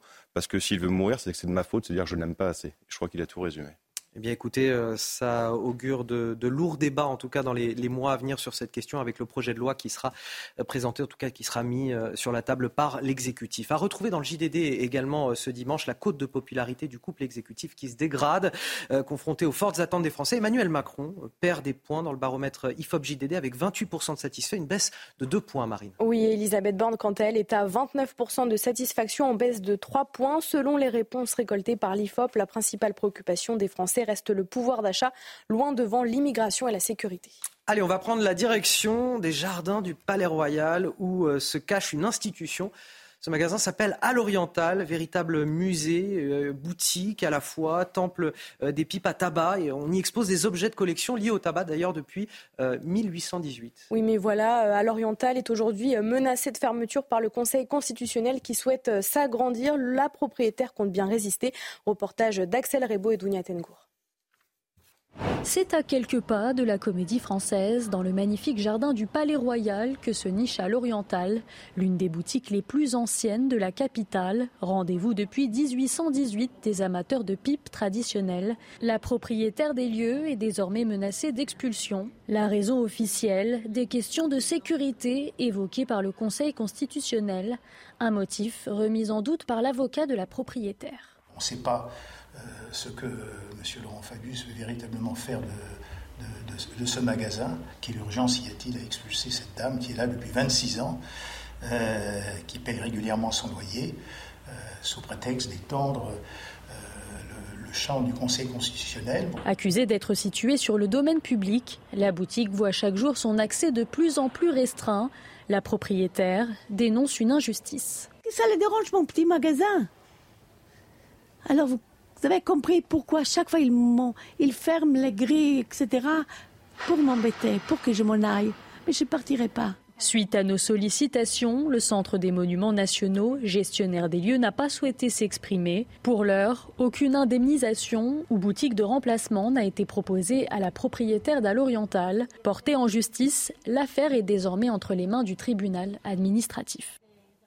Ah, c'est quand même bien dommage ce, magasin qui est, magnifique, c'est une institution 1818 quand même euh, dans les euh, galeries du jardin du, Palais Royal. On va prendre un petit peu de hauteur pour la 50e édition de la Coupe euh, Icar à présent. vous allez voir, c'est assez impressionnant, la plus grande manifestation de vol libre au monde qui a eu lieu ce week-end en Isère. Oui, alors toutes les animations ont pu se tenir hier, sauf l'e-carnaval reporté à cause des conditions météo. Et aujourd'hui aura lieu le grand concours de déguisement durant lequel 150 pilotes répartis en 90 équipes vont pouvoir déployer leurs ailes. Ah, ce sont des images qui font rêver quand même. Ouais, ça fait rêver. Euh, magnifique, ça nous. Et les déguisements très sympathiques que je vois apparaître. Là, j'avais pas vu les images encore pendant la préparation de l'émission. Non, non, c'est extrêmement sympathique. On suivra ça, j'espère. Euh, Romain Desarbes dans la matinale demain nous montrera euh, le bilan de, ces, de, de, cette compétition déguisée. Ça a l'air très très sympathique. Vous restez avec nous sur CNews. On va marquer une courte pause. On revient dans un instant. On va évoquer le procès de Magnanville, de l'attaque de Magnanville. C'était il y a sept ans, qui va débuter demain. Euh, le procès qui va euh, permettre de juger le complice de cette attaque euh, terrible. Je le rappelle, deux policiers qui ont été tués, assassinés à leur domicile devant leur enfant de 3 ans. A tout de suite. 8h28 sur CNews, de retour dans la matinale week-end, dernière ligne droite avec Marine Sabourin, avec Guillaume Bigot, avec Arthur de Vatrigan et bien sûr avec Carole Zanin pour euh, la météo. Voici les titres de votre journal. À la une, le procès de l'attentat Magnanville qui s'ouvre ce lundi à Paris. C'était il y a sept ans. Une attaque particulièrement atroce d'un couple de policiers à leur domicile dans les Yvelines sous les yeux de leur fils âgé de seulement 3 ans. C'était l'un des complices de l'assaillant qui est jugé la semaine prochaine. Ce matin, Jean-Michel Fauvergue, ancien patron du RAID, nous raconte comment lui et ses équipes ont vécu cette terrible journée. J'étais bouleversé, effondré. La réaction ce matin de l'ancienne rectrice de l'Académie de Versailles dans le Parisien aujourd'hui en France. Académie à l'origine du courrier odieux envoyé aux parents du jeune Nicolas, ce collégien de Poissy, victime de harcèlement qui a mis fin à sa vie il y a quelques jours. Charline Avenel reconnaît un grave dysfonctionnement qui met en évidence les failles, dit-elle, et pose la question des relations humaines au sein de l'Académie. Et puis l'effet, l'exécutif qui répond au, au, pape François, la France n'a pas à rougir, c'est un pays d'accueil et d'intégration. Le gouvernement a d'ailleurs publié ce mois-ci un guide pour l'installation des réfugiés en milieu rural, avec pour objectif une meilleure répartition des migrants sur tout le territoire. Les explications à suivre. Mais tout d'abord, la une de l'actualité, c'est ce procès pour complicité d'assassinat du couple de policiers à Magnanville qui s'ouvre demain. C'était en 2016 dans les Yvelines. Jean-Baptiste Salvin et Jessica Schneider avaient été lâchement assassinés par un djihadiste sous les yeux de leur fils de 3 ans. Oui, c'est l'un des complices de l'assaillant qui est jugé la semaine prochaine. Sandra Buisson et Célia Barotte ont rencontré les intervenants présents lors de l'assaut. Après avoir poignardé Jean-Baptiste Salvin, le terroriste, Larossi Abala se retranche au domicile des policiers. Il garde en otage Jessica Schneider et l'enfant du couple au premier étage du pavillon. Des contacts de renseignement sont établis et deux colonnes d'assaut du raid sont mobilisées pour sauver les victimes. L'idée, c'était euh, de faire un assaut en partant du bas et monter euh, vers le haut, vers l'étage. Et, et de faire une diversion en grenadant à travers les, les fenêtres du haut. J'ai donné l'autorisation de, de, de, grenader, mais de grenader à vue, au rez-de-chaussée euh, et à main, et non pas avec des, lanceurs de, grenades qui sont beaucoup moins précis et, et, surtout à vue pour ne, pour ne blesser personne. Une fois l'assaut donné, les équipes du raid découvrent le corps sans vie de la fonctionnaire de police. L'enfant de 3 ans est lui sain et sauf. Il est confié au médecin du raid, accompagné par un voisin et ami policier de la famille, surnommé Canard. Le premier suivi psychologique, c'est Canard qui l'a fait. Il avait vraiment cette intelligence humaine. Et donc ce petit moment qui a dû durer deux minutes dans l'ambulance, euh, c'était des mots très simples. Euh, enfin, il sort de l'enfer. Et de voir ce, petite tête blonde avec son petit sourire, c'est juste magique. Sept ans après, malgré ce procès, la famille de Jean-Baptiste Salvin est consciente qu'elle n'aura pas encore toutes les réponses à ses questions. On vous en parlait la semaine dernière, cette lettre inadmissible envoyée par l'Académie de Versailles aux parents du jeune Nicolas qui alertait sur le harcèlement de leur fils dans un collège à Poissy, dans le département des Yvelines. L'adolescent de 15 ans avait mis fin à ses jours au, au, début du mois de septembre et pour la première fois, euh, l'ex-rectrice de l'Académie de Versailles, euh, Charline Avenel, revient sur ce grave dysfonctionnement dans une interview donnée aux Parisiens aujourd'hui en France. Oui, voici ces mots. Il est inadmissible qu'ils aient reçu un tel courrier. J'ai été bouleversée en apprenant le décès de cet élève lorsque j'ai découvert il y a une semaine dans la presse l'existence de ce courrier. J'étais effondrée. Dans le cas présent, il n'y avait pas envoyé un tel courrier à des parents en détresse sur un cas de harcèlement et sans prendre le soin d'échanger avec l'établissement et le référent harcèlement départemental. Avant de poursuivre, ce dysfonctionnement met en évidence des failles dans la procédure. Arthur de Vatrigan, peut-être un mot là-dessus, un peu tard, non pour un peu tard, d'autant plus qu'on a appris qu'il y a une deuxième lettre du même style qui est sortie lorsqu'un parent a porté plainte euh, à cause accusant quelqu'un d'attouchement sexuel sur sa fille. Il a reçu exactement la même lettre. Euh, je vous rappelle juste une séquence 2018, Conseil des ministres. Euh, qui rend, qui explique par décret la nomination de recteurs qui sont modifiés, qui passent de 20 à 40 les nombres de titulaires possibles n'ayant ni doctorat ni habilitation à diriger des recherches, qui a permis à cette dame de devenir rectrice de l'Académie de Versailles. Et pourquoi ils font ce décret? Ils l'expliquent pour mieux répondre aux exigences nouvelles du métier. On peut dire que c'est une belle réussite. Le gouvernement qui fait de la lutte contre le harcèlement scolaire l'une de ses priorités. Un plan interministériel doit être présenté par Elisabeth Borne pour mieux prévenir les drames. Et plusieurs mesures ont déjà été proposées par Gabriel Attal, ministre de l'Éducation, comme le changement d'établissement de l'élève harceleur ou son bannissement des réseaux sociaux. Alors à quoi faut-il s'attendre? Élément de réponse avec notre journaliste politique Elodie Huchard. On le sait, pour le gouvernement, lutter contre le harcèlement scolaire est une priorité. Et c'est dans ce sens que la Première ministre va présenter vendredi le plan interministériel contre ce fléau. Selon nos confrères du Parisien, il y a plusieurs pistes envisagées par le gouvernement. D'abord, un travail sur tout ce qui concerne le harcèlement en ligne et via les téléphones portables avec plusieurs mesures. La première, vérifier l'âge de ceux qui s'inscrivent sur les réseaux sociaux. Il y a déjà euh, quelques temps, le groupe Horizon voulait instaurer une majorité numérique à 15 ans une bonne idée qui peut sembler pertinente, mais cela signifie que les plateformes des réseaux sociaux devront jouer le jeu. Autre idée du ministre de l'Éducation, instaurer un couvre-feu numérique entre 18h et 8h, par exemple, mais une fois de plus, la pose la question de l'application de cette mesure. Il y a aussi la possibilité de bannir de six mois des réseaux sociaux tout élève harceleur et de confisquer systématiquement les téléphones portables. Forcément, ce plan aura aussi un volet préventif avec l'instauration de brigades anti-harcèlement dans les établissements qui permettront notamment de sensibiliser, mais aussi de pouvoir intervenir en cas de crise. Et puis enfin, un travail avec des psychologues qui pourront eux-mêmes identifier très clairement quand il y aura ou pas des cas de harcèlement dans les établissements scolaires. Le fait aussi que ce soit Elisabeth Borne qui présente ce plan montre bien l'importance de ce sujet pour le gouvernement. Et on voit, Guillaume Bigot, que euh, l'outil euh, numérique, alors les réseaux sociaux d'une part et puis les téléphones portables de l'autre, sont au cœur euh, des questionnements parce que de toute façon, aujourd'hui, c'est ce qui se passe. C'est-à-dire qu'en dehors des établissements, l'élève continue d'être harcelé par ce biais. En réalité, enfin, on essaye de, réfléchir à des usines à gaz très compliquées pour, pour protéger les, enfants et les, jeunes de, des réseaux sociaux. Mais moi, ce qui me fascine, c'est qu'il y a quelque chose qui est à la portée de l'éducation nationale et que l'éducation nationale pourrait faire assez facilement.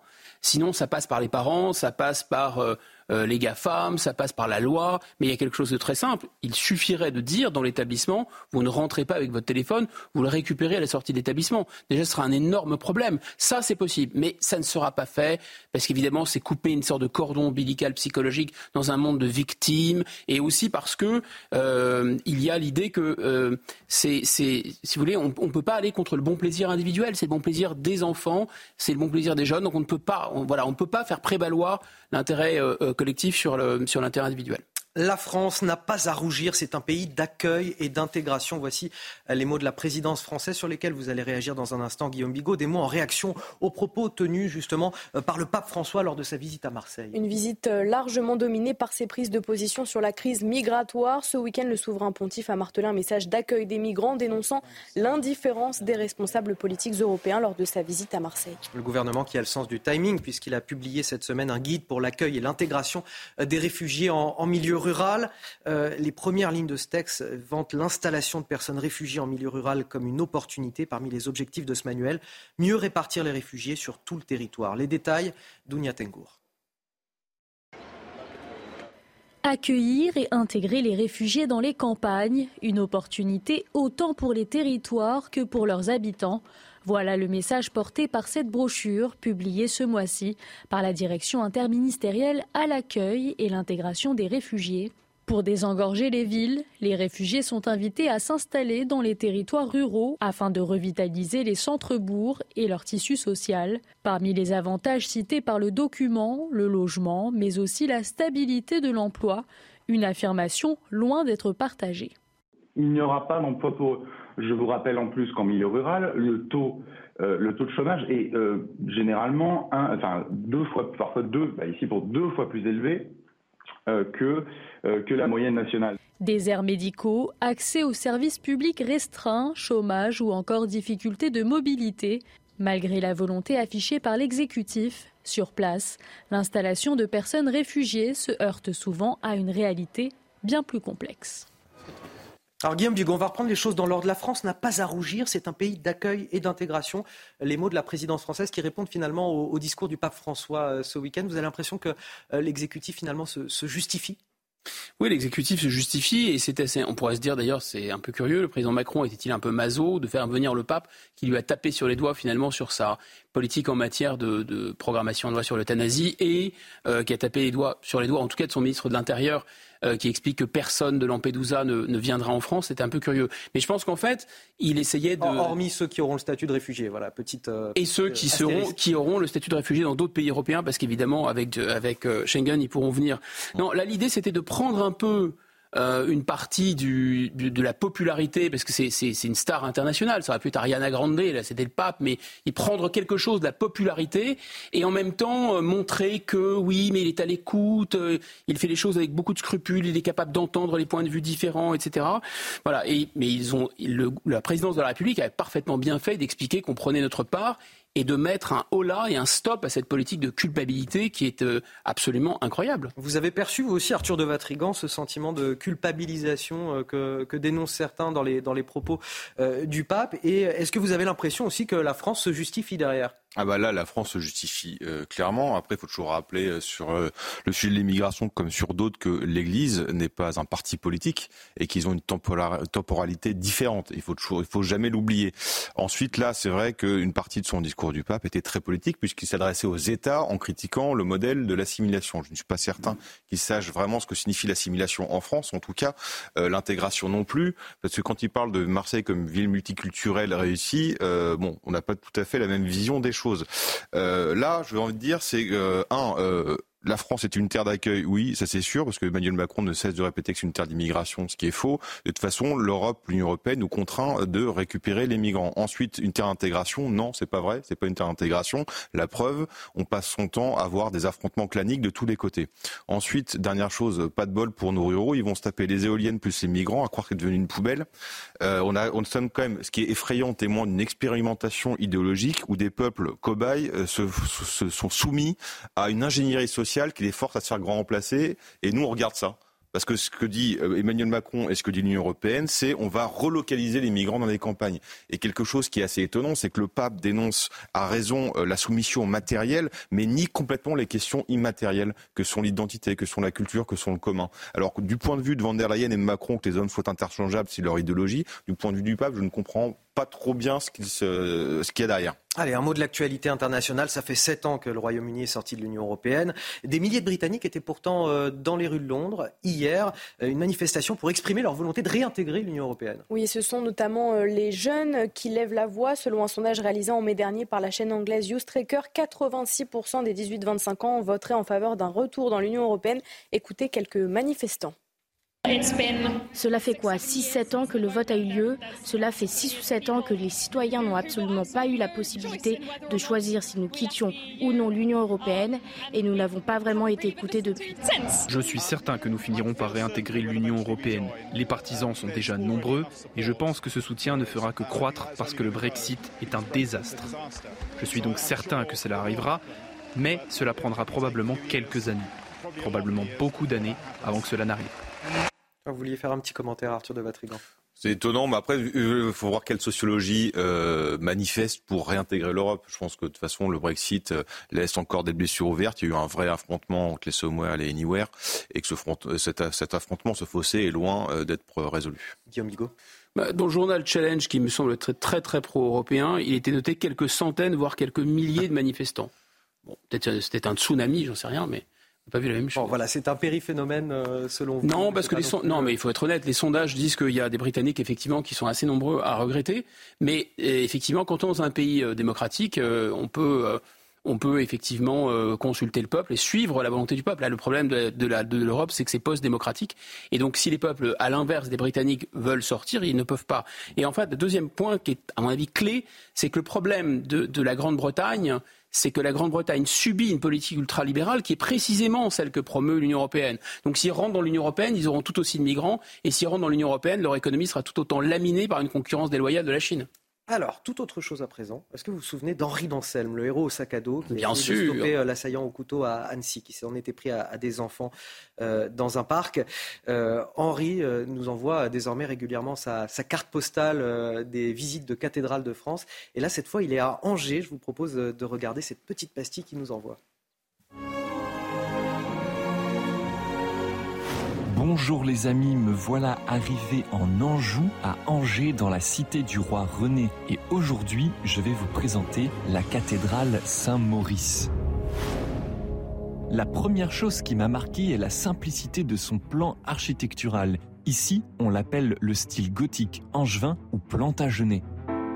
Mais cessons de parler architecture et concentrons-nous sur les différents trésors que nous réserve la cathédrale. J'en ai observé trois qui m'ont particulièrement intéressé. C'est au tout début du XVIe siècle que la reine Anne de Bretagne décide de financer un nouvel orgue à la cathédrale.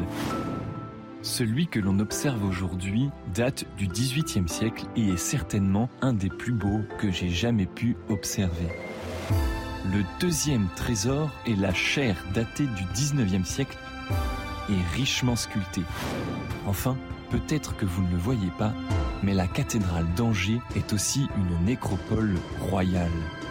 Quand on passe derrière le chœur, on découvre une stèle avec marqué dessus le nom des rois, des reines et des princesses d'Anjou. Regardez, au-dessus des boiseries rajoutées au XVIIIe siècle, on observe encore quelques détails de peinture marquant la dignité des sépultures royales. Voilà, j'espère que vous avez apprécié cette petite introduction à la cathédrale Saint-Maurice d'Angers. Il ne vous reste plus qu'à y aller pour la découvrir car elle n'a pas encore livré tous ses secrets. À bientôt pour une nouvelle cathédrale. Magnifique visite de la cathédrale d'Angers avec euh, Henri Danselme. Il est 8h44, euh, quasiment 45 sur CNews. C'est l'heure du rappel de l'actualité avec vous, Marine.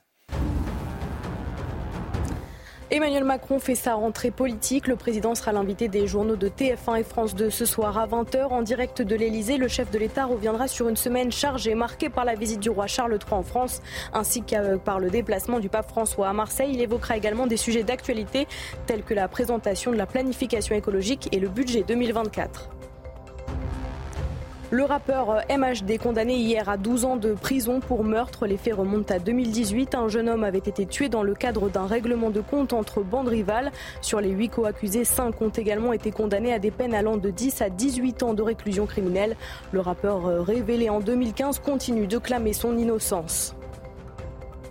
Et puis, euh, le plus gros échantillon d'astéroïdes jamais collecté doit atterrir ce matin dans le désert de l'Utah aux États-Unis. Un voyage réalisé par la NASA. Ces 250 grammes de matière doivent permettre de mieux comprendre les types d'astéroïdes qui pourraient menacer la Terre. La descente finale s'annonce périlleuse. Il pourrait être décidé de ne pas relâcher la capsule. Dans ce cas-là, la sonde irait faire le tour du Soleil avant de retenter sa chance en 2025.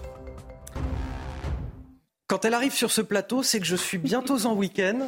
Bientôt en week-end, je ne sais plus faire de liaison. Je suis bientôt en week-end, voilà. liaison dangereuse. Et, que Sonia Mabrouk débute, quant à elle, sa semaine avec le grand rendez-vous CNews Europe 1. Les échos, ce sera tout à l'heure, euh, Sonia, à 10h. Qui est votre invité aujourd'hui? Notre invité, c'est le spécialiste euh, du monde arabe, spécialiste aussi des religions et professeur des universités, Gilles Kepel. Alors évidemment, nous allons parler, Anthony, de la venue euh, du pape, de ses propos sur les migrants, mais aussi, vous en avez largement parlé euh, sur CNews de cette vidéo choc des policiers euh, attaqués. Gilles Kepel nous dira de quoi c'est le révélateur, le symptôme. Et puis j'insiste aussi ce procès très important de Magnanville euh, qui s'ouvre demain. Gilles Kepel en a beaucoup parlé, puis on y reviendra tout à l'heure à 10h en direct. Le rendez-vous, le grand rendez-vous CNews Europe 1, les échos est pris avec vous, Sonia Mabrouk. À tout à l'heure. Allez, les sports à présent sur CNews. Retrouvez votre programme de choix avec Autosphère, premier distributeur automobile en France. Allez, ce matin, il y avait de la Formule 1, Marine. Oui, avec euh, le Grand Prix euh, du Japon qui s'est terminé il y a quelques minutes. Le néerlandais Max Verstappen s'impose tranquillement. Lando Norris et Oscar Piastri complètent le podium pour McLaren. Une course dans l'ensemble relativement calme. Au championnat, Max Verstappen s'envole un peu plus et file plus que jamais vers un troisième titre consécutif. L'écurie Red Bull est quant à elle d'ores et déjà championne du monde. Et hier, il y avait de la Ligue 1 au programme également. Oui, de la Ligue 1, c'était une première difficile pour le nouveau coach de Lyon. Face à Brest, les Gaunes perdent 1-0 dans les derniers instants du match et se retrouvent dorénavant 16e de Ligue 1 après 6 matchs sans victoire. Les Brestois se placent en première position.